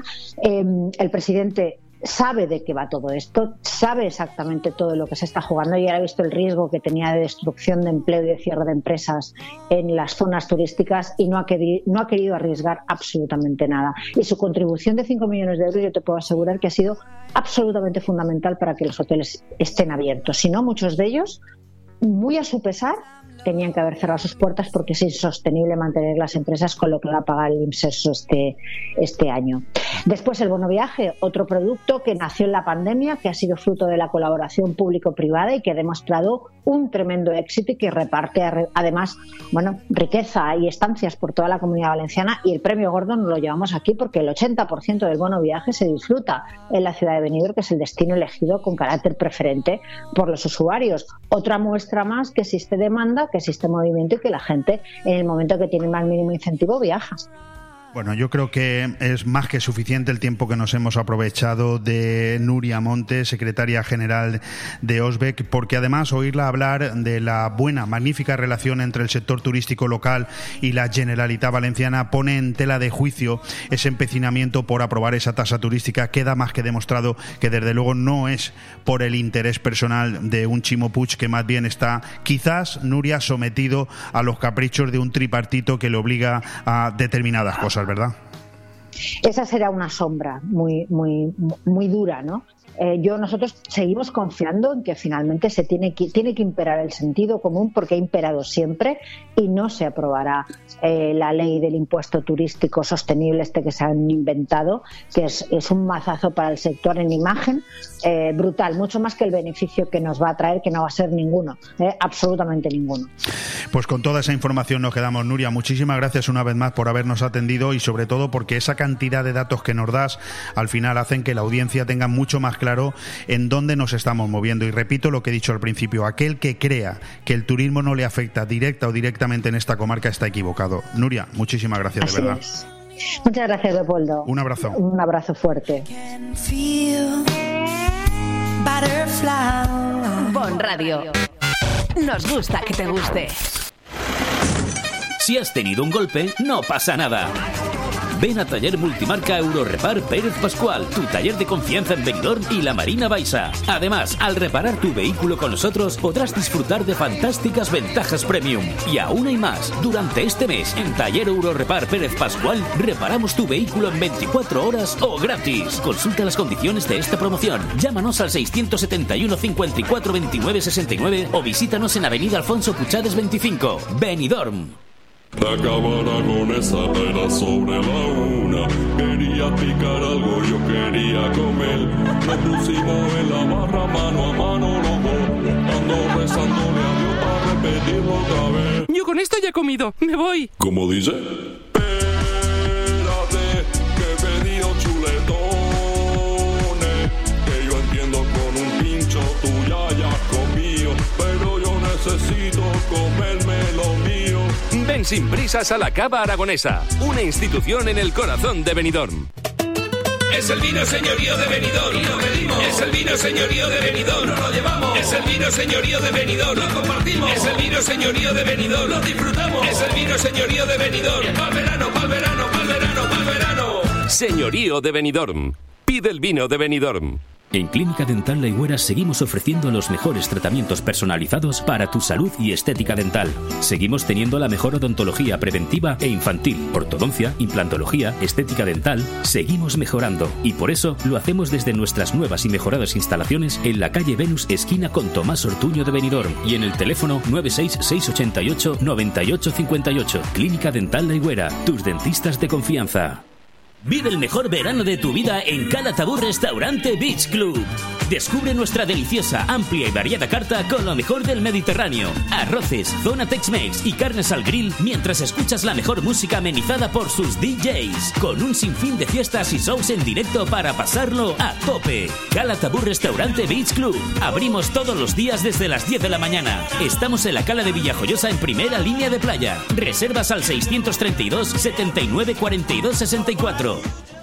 Desde RA Benidorm y la Concejalía de Playas del Ayuntamiento queremos aconsejar que para el mejor disfrute de nuestras playas se prevengan con protección y eviten las horas de mayor radiación solar entre las 12 del mediodía y las 4 de la tarde. Sigan los consejos del personal de salvamento y socorrismo, respeten el color de las banderas de las playas y nunca dejen solos a los niños. Ha sido un consejo de RA Benidorm Concesionaria de Playas y la Concejalía de Playas del Ayuntamiento de Benidorm. Aire Fresco, programa patrocinado por Hotel Meliá Benidorm, Fomento de Construcciones y Contratas, Exterior Plus y Actúa, Servicios y Medio Ambiente.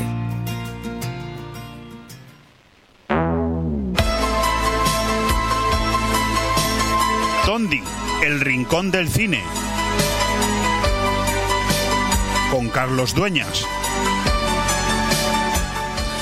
Con Carlos Dueñas y con un poco de retraso, pero es que hay que reconocer que las dos entrevistas previas han sido súper importantes y aún así se nos han quedado cosas fuera. Pero bueno, vamos a cambiar un poco el tercio y en estos 45 minutos de programa vamos a hablar de cosas más distendidas. Vamos a empezar por hacerlo de cine, de misterio, de programas que realmente está uno deseando que llegue el momento de poder escucharlos. Y hoy es miércoles y como cada miércoles, justo cuando termina y empieza el jueves, tenemos aquí en BOM Radio la posibilidad de escuchar Tondi, todo nos da igual. Y tenemos, como siempre, a su director y presentador, Carlos Dueñas, que también es el conductor de este espacio de colaboración, Tondi, el Rincón del Cine, pues al otro lado del teléfono, allí donde Puigdemont un día salió corriendo y nunca más volvió, en la querida Barcelona. ¿Cómo estás, Carlos? Pues muy bien, aquí estoy, ya te digo, no sin dormir. Sin dormir estoy ahora con la votación de Junts a ver si se te iba, en el te iba a no. preguntar, no. tiene nada que ver con este espacio, pero yo me tengo que aprovechar de ti porque además de que vives allí, también esto pues te gusta, ¿no? Oye, mañana una votación eh, de los afiliados de Junts que veremos si se rompe una vez más ese gobierno independentista y de nuevo elecciones, ¿no? ¿O cómo? Ay, ¿Qué va, qué va? No va a pasar nada, no te preocupes. Aquí, aquí es todo postureo. O sea, La- a- a la los que pasta manda. Claro, hombre, por favor. ¿Tú, tú te imaginas si un día Cataluña realmente llegase a ser independiente? ¿Qué aburrida es esta gente? ¿Qué aburrida estaría? O sea, ¿qué haría? Mm, ¿A, qué- a qué se dedicaría? Porque. mm, bueno, tienes que hacer, escúchame, tienes que hacer un Dime. tondi de ellos. Uy, es que no lo sé, porque yo me dedico al misterio, no al terror, ¿eh? Entonces es diferente, ¿eh? Eh, Qué bueno eres. Es verdad, Ay, es verdad, sí, es sí. verdad. Es una magnífica definición. Me dedico al misterio, pero no al terror. No confundir Sí. términos. Totalmente. No, no, acuerdo. Oye, Bueno. eh, hoy tenemos mucha ma- materia de la que hablar y hemos empezado mal porque estamos perdiendo ya el tiempo y no, y no lo tenemos porque hemos empezado con cinco minutos de retraso. Ya la semana Bueno. pasada nos adelantaste que en esta hablaríamos de Noche en el desierto, historias del Sáhara, de jeans y de espejismos. Es el momento de que nos hagas un poco más, nos pongas un poquito más los dientes largos para que la audiencia sepa por qué se tiene que quedar hasta las 12 de la noche despiertos para seguir escuchando aquí en Bomb Radio Tondi. Bueno, porque ya tocaba hacer un programa dedicado monográfico, ¿no? Al desierto, ¿no? Siempre tan, bueno, enigmático, ¿no? Y, bueno, vasto, ¿no? Y que tan respeto, tanto respeto nos da, ¿no? En meternos ahí, ¿no? A veces vamos un poco así de plan postureo, ¿no? De vacaciones y aquello a Túnez y venga, nos subimos en un, en buggy, pisamos y ya decimos que hemos estado en el desierto, ¿no? Y, y lo que nosotros esta noche pretendemos, en donde, por un lado es mezclar, como siempre, a nuestro estilo, historia, misterio, eh, también pues bueno, fenómenos como los, lo que son eh, los espejismos, ¿no? Fata Morgana, ¿no? Es, esa especie de, de, de espejismo que, no, ojo, no hace falta que estemos en el desierto. Esto, esto en una playa que tengas mar también puedes, se puede producir el fenómeno de Fata Morgana. Es cuando estamos de repente vemos a, a lo lejos a un barco flotar, ¿no? O vemos una, una, una isla a lo lejos que parece que esté pues en medio del cielo, ¿no? Es un fenómeno muy interesante. El de los espejismos, también el de los jeans, ¿no? El jeans, que aunque suena un poco así, y yo os lo explico, eh, los jeans, eh, cuando hablamos del genio, Aladino o la lámpara maravillosa, los jeans en el fondo a su estilo existen. En muchas culturas los genios existen y se les tiene mucho respeto y los hay positivos y los hay negativos que te pueden hacer la vida imposible también. ¿eh? Yo me refiero a seres que, que según qué religiones y países eh, creen y bueno, que hasta mm, han, según ellos han tenido maldiciones a consecuencia de uno de esos genios ¿no? que, que existen de, carne- de carne y hueso. Vamos a hablar esta noche de eso. Tú- y luego ya la... No, digo que tú, juegas con ventaja, ¿eh? porque como tú los programas eres quien los ha producido y los has grabado, y yo te estoy escuchando y claro, evidentemente te es fácil ponernos con los dientes largos, pero todo lo que estás diciendo anima y mucho ¿eh? a quedarse esta noche a escuchar este programa. Pero nosotros hemos hecho algo para que la audiencia que tiene que irse a dormir pronto, como un servidor y a las 12 de la noche está pegado, querido Carlos, hemos Ay, resuelto, sí. hemos resuelto el problema y es que todos los sábados y todos los domingos a las 9 de la noche puede volver a escuchar Tondi aquí en Bon Radio Venidor. Todos. Pues una hora maravillosa también, perfecta, porque es un programa, ya te digo, que mezcla, es un magazine, no pretende eh, asustar, no es un programa, no vende café para los cafeteros, o sea, es un programa que, que pretende llegar a otros sectores, ¿no? Que, que- de los curiosos, ¿no? Llamémoslo los curiosos también, a los que a veces nos asomamos, como esta noche también a contar la historia del Sáhara, bueno, que también, bueno, mm, eso da, da para mucho a nivel político, social, mm, eh, con mil historias que cruzadas de países, de intereses. eh, bueno, es un programa que yo, sinceramente, he aprendido un montón haciéndolo. ¿eh? Yo, Sí, yo sí. no sé si te dan a elegir a ti entre perderte en la Antártida helada o perderte en el Sáhara desierto eh, con muerte segura en ambos. eh, ¿dónde, dónde elegirías, no? Evidentemente, porque eh, yo nunca lo he tenido claro. Si prefiero morirme de frío o de calor, porque eh, le tengo mucho respeto a, a un desierto de la magnitud del Sáhara, ¿eh? Yo, yo, mira, yo soy medio navarra y me defiendo bien en el frío, así que, que yo prefiero el frío, porque el frío, de alguna forma, siempre eh, te lo puedes quitar. El la calor, no. Eso no. Y entonces, y si, y si me tengo que morir, a menos que me quede congelado, igual de aquí mil años me encuentran y me pueden revivir. Oye, Oye, mira, está aquí Ale Ronzani diciendo, tiene, tiene toda la razón del mundo. Por lo Claro. tanto, sí, sí, pues nada, yo me quedo también con lo que decís vosotros dos.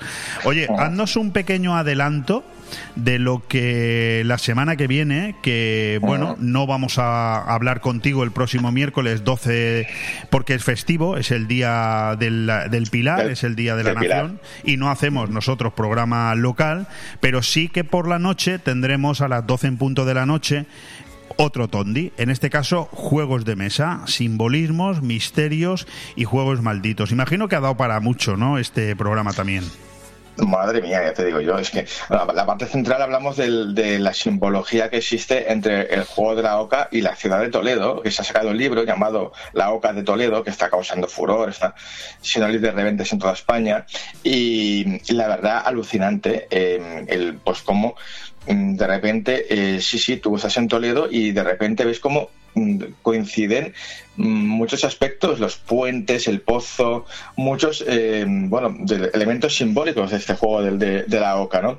Pero también hablaremos bueno, de, de muchos más juegos, por ejemplo, del parchís, ¿no? El parchís es un juego que tiene un simbolismo brutal, ¿no? O sea, pero, pero bastante, mm, creo que hasta te diría, te diría como hasta satánico, ¿no?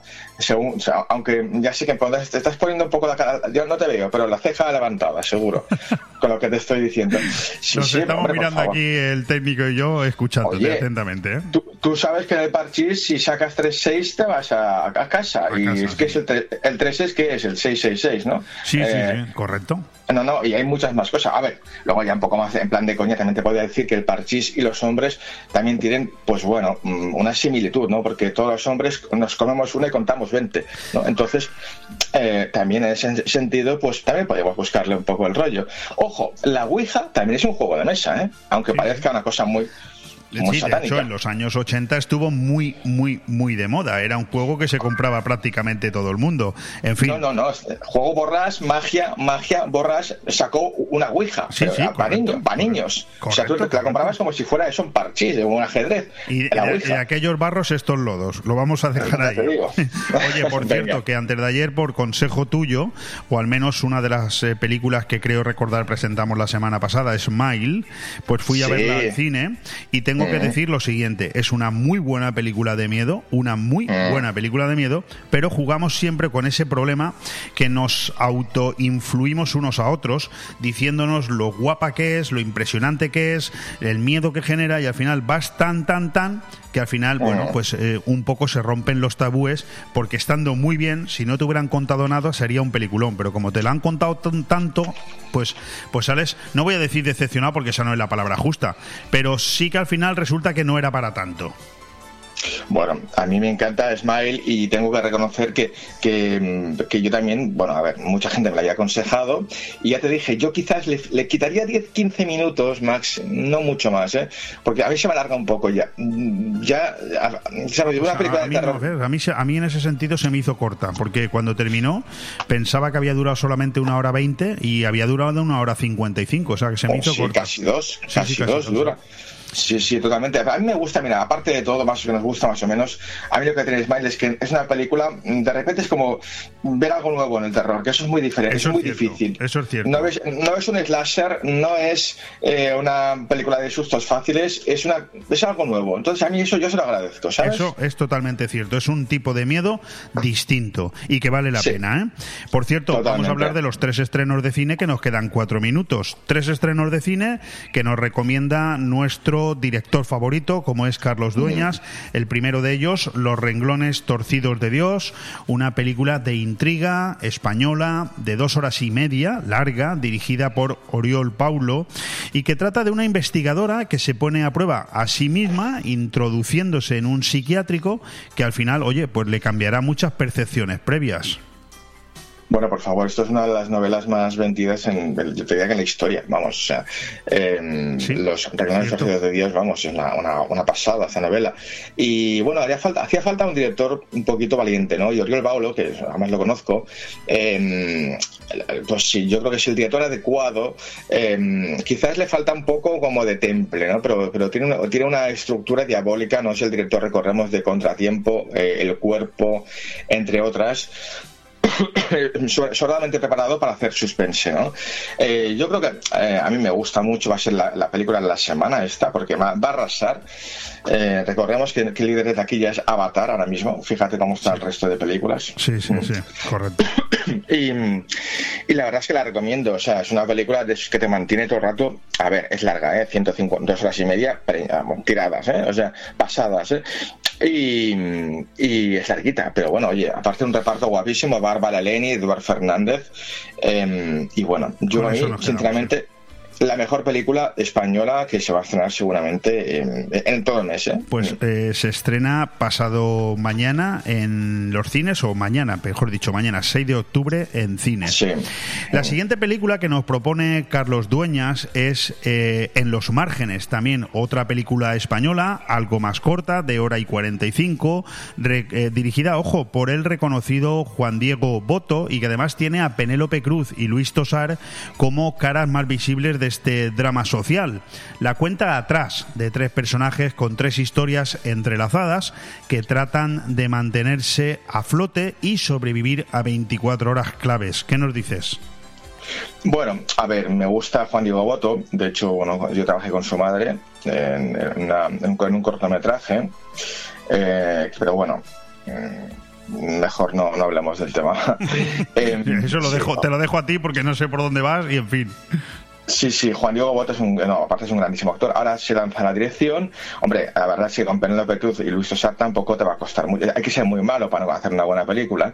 Pero que, que me refiero, a ver, en los márgenes, es, eh, para que nos hagamos un poco la idea, es un 21 gramos a la española. 21 gramos, os acordáis la película aquella, ¿no? Que es, es de, de tres historias aparentemente, mm, bueno, que no tienen nada que ver una con la otra, personajes diferentes y todos están entrelazados un poco como Crash, ¿no? ¿Te acuerdas también la película? Aquella tan, tan guapa que ganó el Oscar. Yo todo lo que dices me acuerdo de pasada, pero no tengo memoria fotográfica para el cine, lo siento, Carlos. 21 gramos, la película de Sean Penn, de Iñárritu, eh, bueno, una película de, un tío que, necesitaba un trasplante de corazón, a la par que otro tiene un accidente. Es como película, es como historias que aparentemente no tienen nada que, nada que ver entre sí y luego al final se entrecruzan, ¿no? Un shortcuts, ¿no? Que se podría llamar, es un formato que se llama shortcuts. Entonces, mm, bueno, es una película, a ver, sobre todo es bien intencionada. Son personajes buenos, historias positivas y yo creo que vale la pena verla porque solamente por eso, ¿eh? no es una película, tampoco pretende inventar la sopa de ajo, Juan Diego Boto como director, simplemente es un buen narrador y lo hace bien, ¿eh? Pues con eso nos quedamos en los márgenes y la tercera propuesta que nos hace Carlos Dueñas es una es Fall, una película norteamericana de hora y 47 dirigida por Scott Mann, un thriller que tiene algo Wow. que ver con el alpinismo, pero pero no el convencional, ¿eh? Es decir, estamos hablando de unas chicas que se meten en un buen lío al escalar una torre abandonada a 600 metros del suelo y luego parece ser que no pueden viajar, o sea, bajar. Bueno, es una película minimalista, que ap- apenas los personajes toda la historia. Y a ver, una de dos. La aconsejo y a la vez no la aconsejo a la persona que tenga vértigo, porque es alucinante, eh, porque se pasan la, la hora y media colgadas de una torre de comunicaciones de 600 metros sin poder bajar. Las pasan canutas estas dos días. Y eso está filmada increíble y la verdad es que le- quien tenga vértigo lo pasará mal. Yo y quien no tenga vértigo, pues que no tenga vértigo igual sale con vértigo la película. Pues Así yo, te- que yo, yo padezco mucho de vértigo, ¿eh? así de claro te lo digo. Bueno, pero me, Pues- me- alegro que me hayas advertido. Pues una, una muy buena película. ¿eh? A ver, no es tampoco, bueno, pues a ver, que está muy bien. Oye, es una idea, una idea brillante, ¿no? De dos tías colgadas en un palo, toda la película. Oye, hay que, bueno, pues hay que ser buen director para, para agu- aguantar hora y media pasada con, con, con dos chicas subidas a un palo. Oye, Bueno, pues con todo eso nos quedamos, que estamos ya fuera de hora. Te repito, esta noche, a partir de las 12 en punto de la noche aquí en Bon Radio, Noche en el Desierto, el último programa de todo, de Tondi. Todo nos da igual. Y las tres estrenos de cine que nos ha recomendado Carlos Dueñas, Los renglones torcidos de Dios, En los márgenes y Fall. Oye, Carlos, que muchísimas gracias un miércoles más. a vosotros un abrazo. Un fuerte Chao. abrazo. Adiós.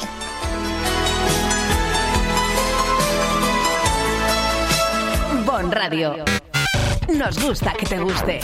Para gozar los aromas y el sabor del Mediterráneo en la Costa Blanca, Restaurante Club Náutico Marina Greenwich. Los menús de pescado, marisco y arroces elaborados por el chef Alberto Durá te sabrán a gloria. Y no dejes de probar los deliciosos cócteles en nuestra magnífica terraza abierta desde las 7 de la tarde, rodeado de un entorno espectacular con vistas a la bahía. Restaurante Club Náutico Marina Greenwich. Información y reservas al 673 75 89 17. En el puerto deportivo Campomanes, Restaurante Club Náutico Marina Greenwich. Age. Racer, reformas y servicios integrales. Realizamos todo tipo de obra y reforma, ya sea pequeña o integral para tu vivienda o local. En Racer instalamos y reparamos aire acondicionado, calefacción y mucho más. Y para completar, servicio de mantenimiento de piscinas y jardinería. Te asesoramos con total garantía en todos nuestros servicios y trabajos. Infórmate en el 609 48 85 19 o en racerintegral.com. Racer, garantía de eficacia y servicio. Disfruta de la nueva temporada en Bahamas Disco Garden.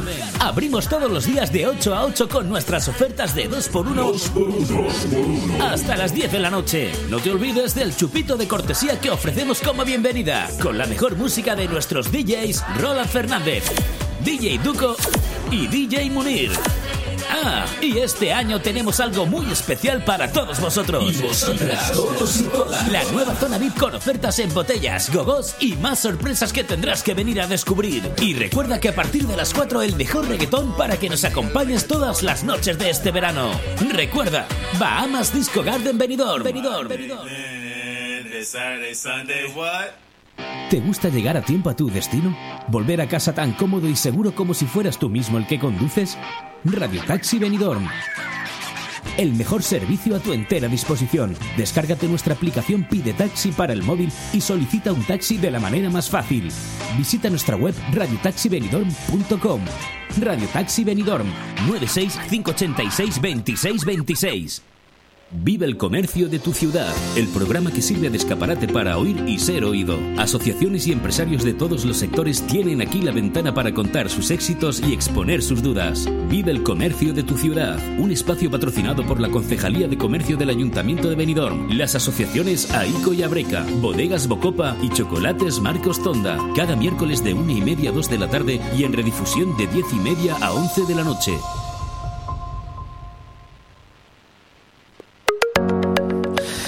Empezamos este recorrido por esa guía práctica para salvar una pequeña eh, empresa en crisis de la que te vengo hablando en el bueno en el mes y pico que llevamos ya desde que empezamos esta séptima temporada. Recuerda que te he hablado de las principales causas del fracaso empresarial, pero también te di en otro programa las cinco etapas necesarias que hacen falta para corregir esos errores. Hoy lo que vamos a hacer es continuar por preguntarnos cómo puedo recuperarme de los efectos del flujo de caja negativo. Bueno, presta atención, escucha, porque voy a darte algunas recomendaciones para remontar la situación. No tengo hoy mucho tiempo, todo el que quisiera, pero escucha un poco. Ya hemos dicho que una de las causas más comunes del fracaso empresarial es una crisis de efectivo. En un negocio resulta imprescindible controlar continuamente el dinero que entra y el que sale. Para ver cuándo entran y salen los fondos de tu negocio, debes administrar el flujo de efectivo. El flujo de caja es un reflejo de la liquidez o capacidad de convertir los bienes o servicios en dinero. A veces tienes más dinero entrante que saliente, lo que supone un flujo de caja positivo, y a veces el flujo de caja negativo ocurre cuando sale más dinero que el que entra. No te estoy diciendo nada nuevo, ¿verdad? Es decir, que gastas más de lo que generas. Esta situación puede acarrear graves daños a largo plazo. Si estás en esa situación, tienes que tomar medidas para recuperarte. Prueba estas recomendaciones para remontar la situación. La primera, determina la fuente. Antes de seguir adelante, reflexiona sobre la causa del problema. Al conocer la fuente podrás crear soluciones específicas que ataquen el problema de raíz. Cambia tus condiciones de pago. En muchas ocasiones, la causa del flujo de caja negativo no se debe a falta de fondos, sino a falta de fondos disponibles. Una situación frecuente se da cuando el cliente tiene plazos de pago elevados o directamente no paga. También cuando los proveedores tienen plazos cortos de cobro. Reduce los costes operativos. Haz una lista de todos los costes operativos para seleccionar qué gastos eliminar o reducir. Considera cómo afecta cada gasto a tu negocio. Puede no ser una buena idea reducir gastos que afecten a la atención al cliente, por ejemplo, pero sí podrías buscar soluciones más baratas, comparando diversos proveedores o bien cambiar la forma en que realizas las tareas para volverlas más eficientes. Aumenta los ingresos. Para estabilizar el flujo de caja tienes que aumentar las ventas. Busca formas de atraer clientes al negocio, pero cuidado con promociones agresivas que pueden hundir tus márgenes o con acciones que devalúen tu marca. También puedes vender equipos que ya no usas para ayudarte en la recuperación y buscar nuevas fuentes de ingresos. Busca financiación es posible que necesites inversores o financiación para remontar la situación. Estudia minuciosamente las distintas opciones y las condiciones de cada una. ¿Cómo competir con los negocios en línea? Las empresas online simplemente no tienen los mismos gastos generales que tiene una tienda física. Si añades a esto la comodidad de las compras online y la creciente tendencia a usar los teléfonos inteligentes para todo, tienes una apuesta interesante, aunque competir en el mundo online también resulta complicado. Para un negocio físico, competir con los jugadores puramente online no es fácil porque el campo de juego no está equilibrado. Aunque como la opción más interesante para los clientes es tenerlo todo, surgen nuevas oportunidades para aumentar tu participación en el mercado. El hecho de que tu negocio tenga una tienda física no significa que no pueda vender también en Internet, bien a través de una plataforma propia o mediante otras opciones de comercio electrónico. Al mismo tiempo, desarrollar un plan para tener presencia en las redes sociales y conectarte con clientes potenciales puede aumentar tu área de influencia. Asegúrate de recopilar las direcciones de correo electrónico de tus clientes en la tienda para desarrollar un plan de comunicación a través de la suscripción a un boletín y mantener el contacto. Procura aparecer en las búsquedas locales a través de Google My Business, directorios, etc. Ofrece a la gente razones adicionales para visitar tu tienda. Invítalos a probar, a oler, a tocar, a descubrir, a disfrutar, a recibir asesoramiento. Promueve todas aquellas sensaciones que son más difíciles de conseguir a través de una pantalla. Y ahí lo vamos a dejar hoy porque a la siguiente vez que volvamos a encontrarnos en antena, que será dentro de dos semanas porque el miércoles que viene no tendremos programa al ser festivo, te hablaré de cómo saber cuándo un negocio necesita un cambio para actuar antes de que sea demasiado tarde. Bon Radio. Nos gusta que te guste. Lola Herrera vuelve al auditorio de la Nucía con la obra de teatro Adictos. Que el propósito final para el que va... El sábado 29 de octubre a las 8 de la tarde, la auditorio de la Nucía acogerá la representación teatral de Adictos con la legendaria actriz Lola Herrera. Recuerda, el sábado 29 de octubre tienes una cita con el mejor teatro nacional y la actriz Lola Herrera en la Nucía. Por eso me, me sabe muy bien hacer esta función. Auditori de la Nucía, Inseans, Pen Cultura. Necesito hablar contigo. Tengo que contarte algo. Tenemos que hablar. Sea lo que sea, díselo en Restaurante Juan Abril, porque no hay otro sitio igual donde todo sabe y sienta mejor, como nuestros arroces, carnes y pescados frescos de la bahía. Restaurante Juan Abril, Paséis del Mediterráneo 14, Altea. Reservas al 96 584 37 22. Restaurante Juan Abril, la cocina española de siempre, donde todo te va a saber mucho mejor. Con el frío no se juega. Y como decían en aquella serie, y en invierno debemos protegernos. Y por eso en Benicolchón nos anticipamos. Por la compra de tu colchón de la gama de ensacados, te regalamos un nórdico bicolor reversible de primera marca y una almohada visco para hacer tu sueño realidad. No lo dudes y ven a Benicolchón. Financiación a tu medida, transporte y montaje gratuito con entrega inmediata. Benicolchón en Villajoyosa, Benidorm y en carretera Benidorm Altea junto al cruce del Albir. Infórmate en benicolchón.com. Sí, esa es la esencia.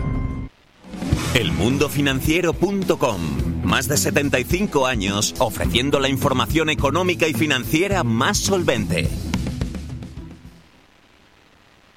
Vive el comercio de tu ciudad, el programa que sirve de escaparate para oír y ser oído. Asociaciones y empresarios de todos los sectores tienen aquí la ventana para contar sus éxitos y exponer sus dudas. Vive el comercio de tu ciudad, un espacio patrocinado por la Concejalía de Comercio del Ayuntamiento de Benidorm, las asociaciones AICO y Abreca, Bodegas Bocopa y Chocolates Marcos Tonda, cada miércoles de una y media a dos de la tarde y en redifusión de diez y media a once de la noche.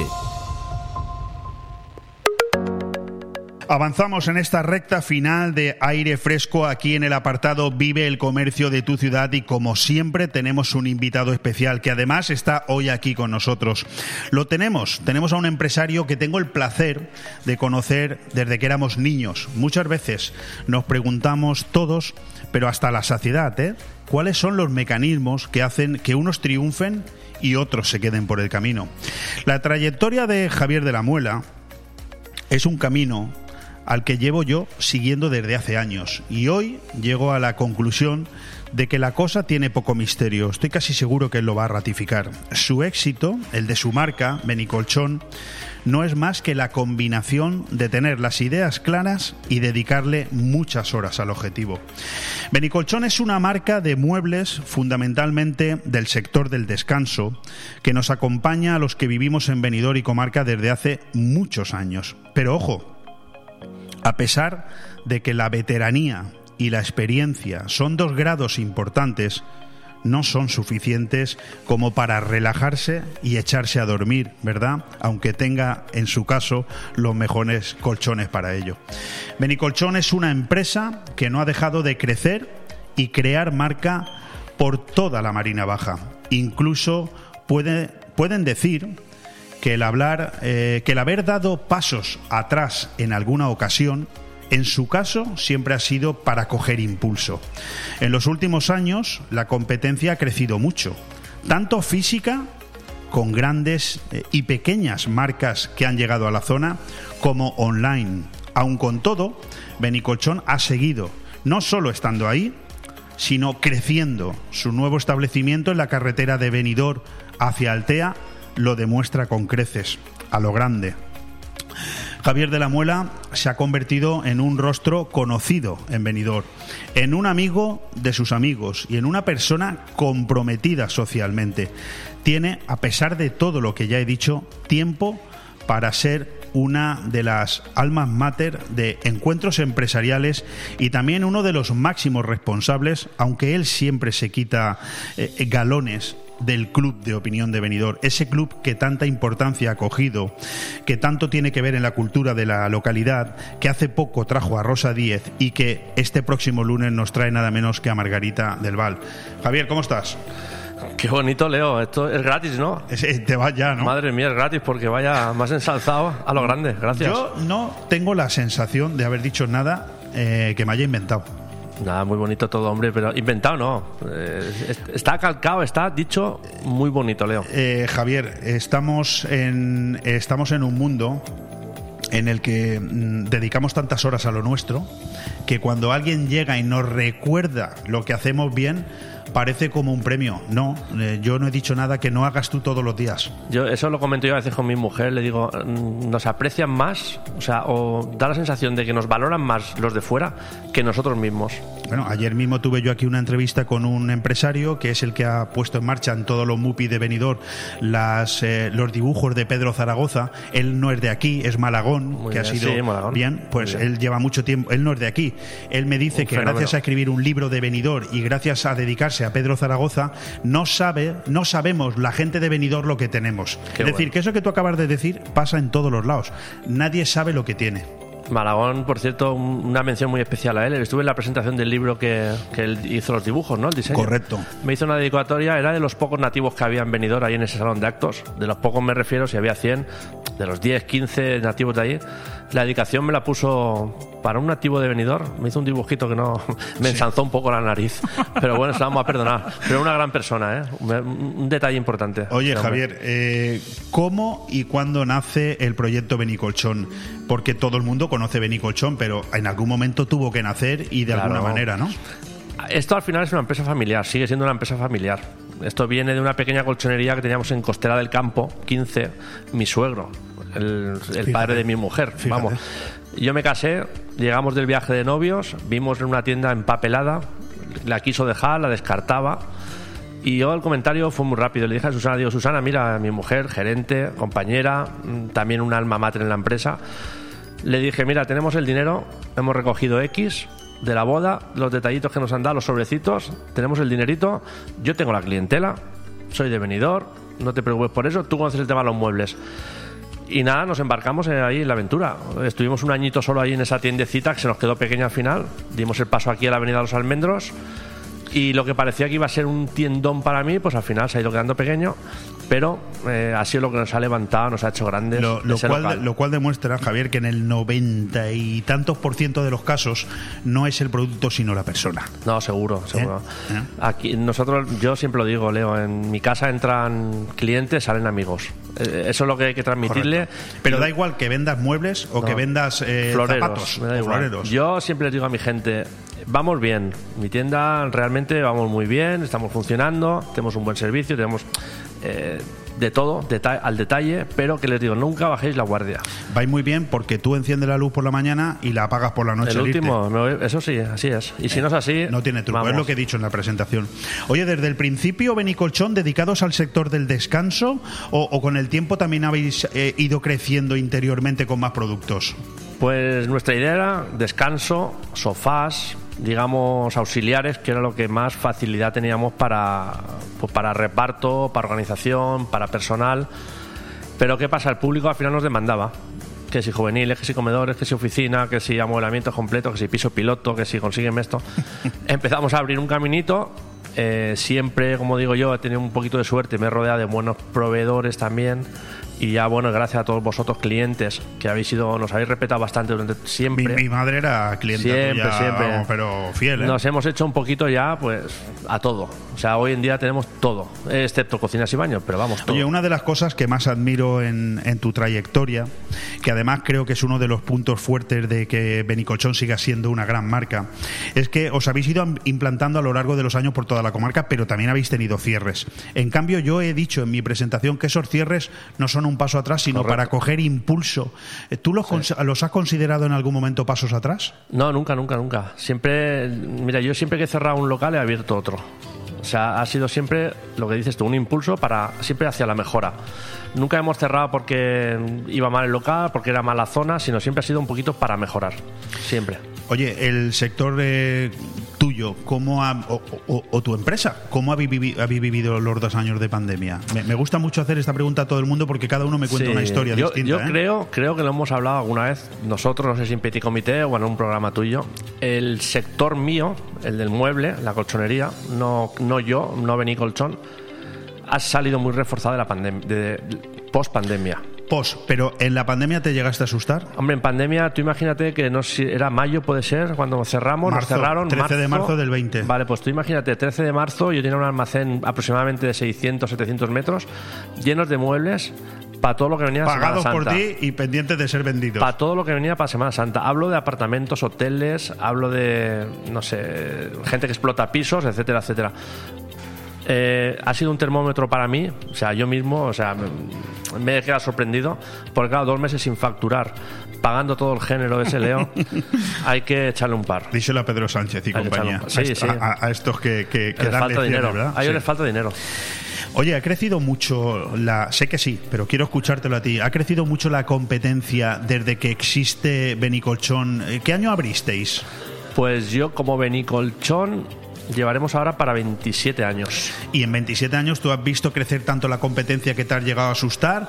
¿O has tenido siempre mecanismos de decir, vale, no puedo luchar contra eso, pero yo tengo que hacer esto? Mira, a lo mejor es feo que lo diga, no quiero parecer un prepotente, no quiero parecer nada fuera de lo normal, pero eh, gracias a la competencia nos ha hecho ser más fuertes, nos hemos in- reinventado muchas cosas y ellos a mí, sin querer, me han hecho grande. Pues ahora te voy a hacer la siguiente pregunta porque es que toca. ¿Cuáles son las claves? Bueno, a lo mejor me dices, oye, como Coca-Cola. Sí, es muy fácil. Eh, No, pero la Coca-Cola no da las claves. Pero ¿cuáles son las claves para mantenerse a pesar de competir con los más grandes del sector? Que ya los tienes aquí, ¿eh? Pues yo mm, leo el primero la persona. Segundo, eh, la estabilidad. Segundo, la, el equipo que tengo, que es un equipo de 20 años. He cambiado a dos, tres ayudantes, pero el 80% de mi plantilla somos los mismos de hace 20 años. Eso al cliente final le gusta mucho, que siempre atienda a la misma persona, que siempre vaya a su casa la misma persona y que luego vaya a tu casa y tengas tú la facilidad o la, la confianza de decirme, Javi, la mesa nueva que voy a poner, la otra por favor me la retiras y me la tiras a la basura.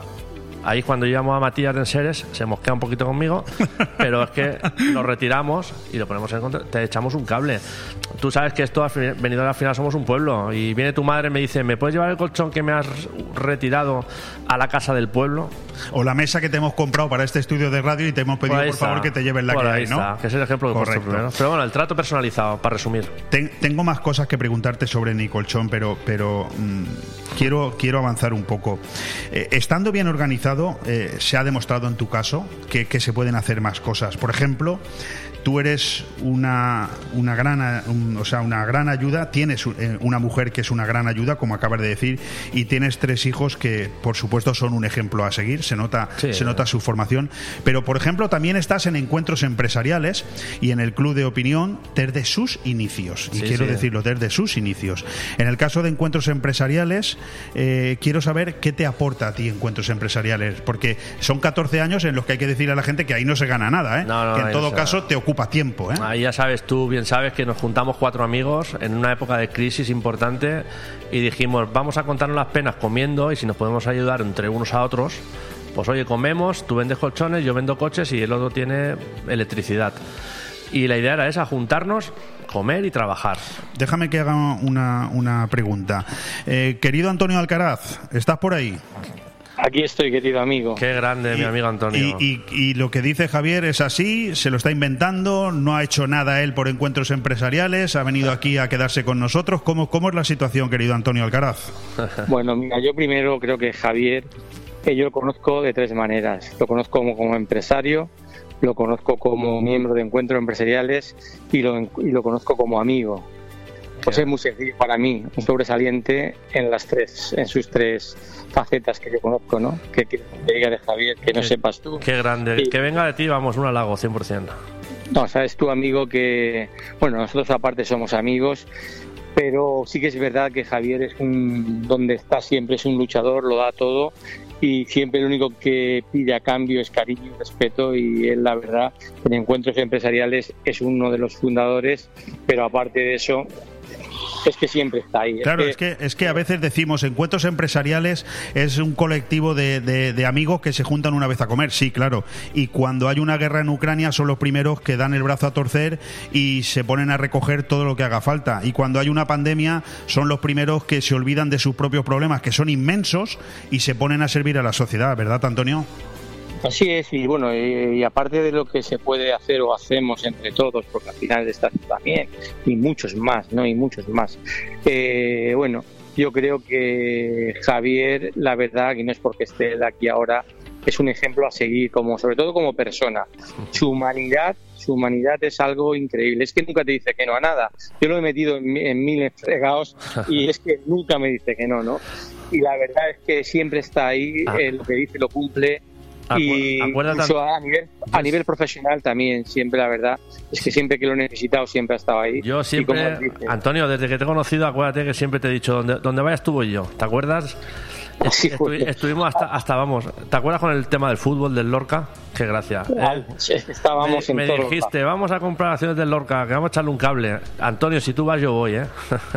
Así es, así es. Todo, bueno, ¿eh? pues querido Antonio. Pero bueno, ahora, ahora ya nos hemos retirado del fútbol porque ahora ya eh, sola- ahora solamente somos Ahora- gente que vamos a los estadios a ver fútbol y punto. Pero vamos, que es un detalle, que tú fíjate, uno de venidor que le dicen, échame un cable aquí, pues para allá vamos. Pero vamos, que todo lo que No, no, hagas, Antonio, verdad- la- la cuenta verdad es conmigo. que no tengo.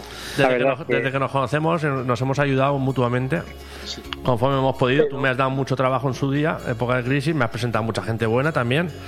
Y escucha, sí, pero esto es una por rueda. encima, de, por encima de todo yo me quedo con me quedo con el Javier amigo, el Javier responsable y sobre todo el Javier que siempre está dispuesto para lo que Sí, hombre. se Ahora ya somos amigos, vamos, somos ya Bueno. hermanastros. Oye, Antonio, Sí, que tengo que darte las gracias. Eh, eh, el tiempo en radio a veces se pasa muy deprisa y, y me queda nada, me quedan tres minutos para despedirme y, y- y me arrepiento de haber empezado tan tarde, ¿no? Porque me lo estoy pasando muy bien.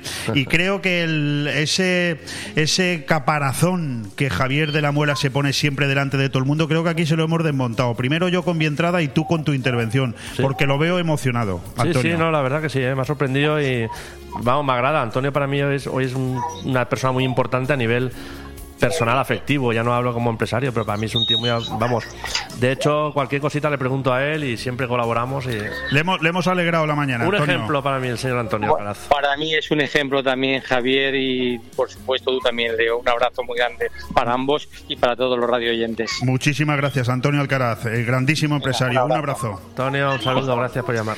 Bueno, pues espero, Javier, que te haya gustado este Sí, detalle. sí, me has de- desmontado, de- ¿eh? Me has Sí. desmontado. Bueno, oye, ha sido, ha sido un placer. Yo simplemente me quedan dos minutos para despedirme y quiero seguir hablando de Benicolchón, porque quiero ante todo que la gente no solamente conozca a la persona, que es de lo que trata este momento, sino que la gente sepa que en Benicolchón tiene mucho muestrario a su disposición y este es el momento de que nos digas todas las posibilidades que tenemos la gente de Benidorm que todavía no conozcan Benicolchón, que es un delito, que van a encontrar ahí. Benicolchón, por cierto, yo siempre digo, termino las cuñas o las frases Benicolchón, tu tienda de muebles en Benidorm. Porque por suerte o por desgracia pusimos ese nombre de Benicolchón. Mucha gente nos relacionaba con el descanso. Hoy en día somos un- una de las mejores tiendas no quiero pecar de, de modesto, pero falsa modestia, pero somos las mejores tiendas en la comarca entera. Con nuestros tres puntos de Yo, ventas. yo invito a los oyentes a que visiten tu nuevo negocio que has abierto en la carretera. Todo con primeras marcas, Es- es- no es- hace falta ser las más caras, sino primeras marcas a precios normales, precios módicos, con un servicio de entrega siempre gratuito, un montaje profesional, que de eso dice mucho. Porque ese, ese cliente que, mm, que valora el servicio por encima del precio existe, ¿verdad? Sí, hombre, madre mía. Nosotros, Leo, por teléfono facturamos la mitad. Al día, facturación diaria, la mitad es vía telefónica. Sin pedir precio, es decir, oye Javier, confío en ti, tráeme. Nos conocen de hace muchos años, ya eh, incluso ya tengo tres hay gente que tengo yo, clientes de tres generaciones ya, ¿eh? Además, yo me imagino, Javier, que tú habrás tenido que salir eh, en auxilio de muchísimas, eh, de muchísimos clientes que han hecho compras muy baratas, pero después han tenido problemas y, y te han llamado a ti. Sí, más de uno, más de uno. Más de uno ha venido a que ha comprado en X tienda y han pedido recursos de montaje, de, de terminar o de, no sé, de incluso aconsejar cómo hacer una devolución, etcétera, etcétera.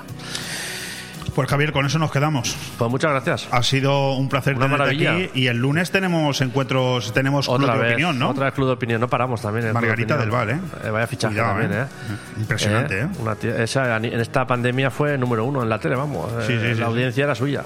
Yo la, lo- ayer mismo cuando tuve conocimiento del dato lo publicamos y es este lunes. ¿eh? Quiero Este mañana lunes. lo volveré a recordar, pero este lunes en el salón de actos del Ayuntamiento de Benidorm a partir de las ocho y media de Siempre, la tarde, ¿no? ocho y cuarto Ocho empieza y la cuarto de la conferencia. tarde. Sí.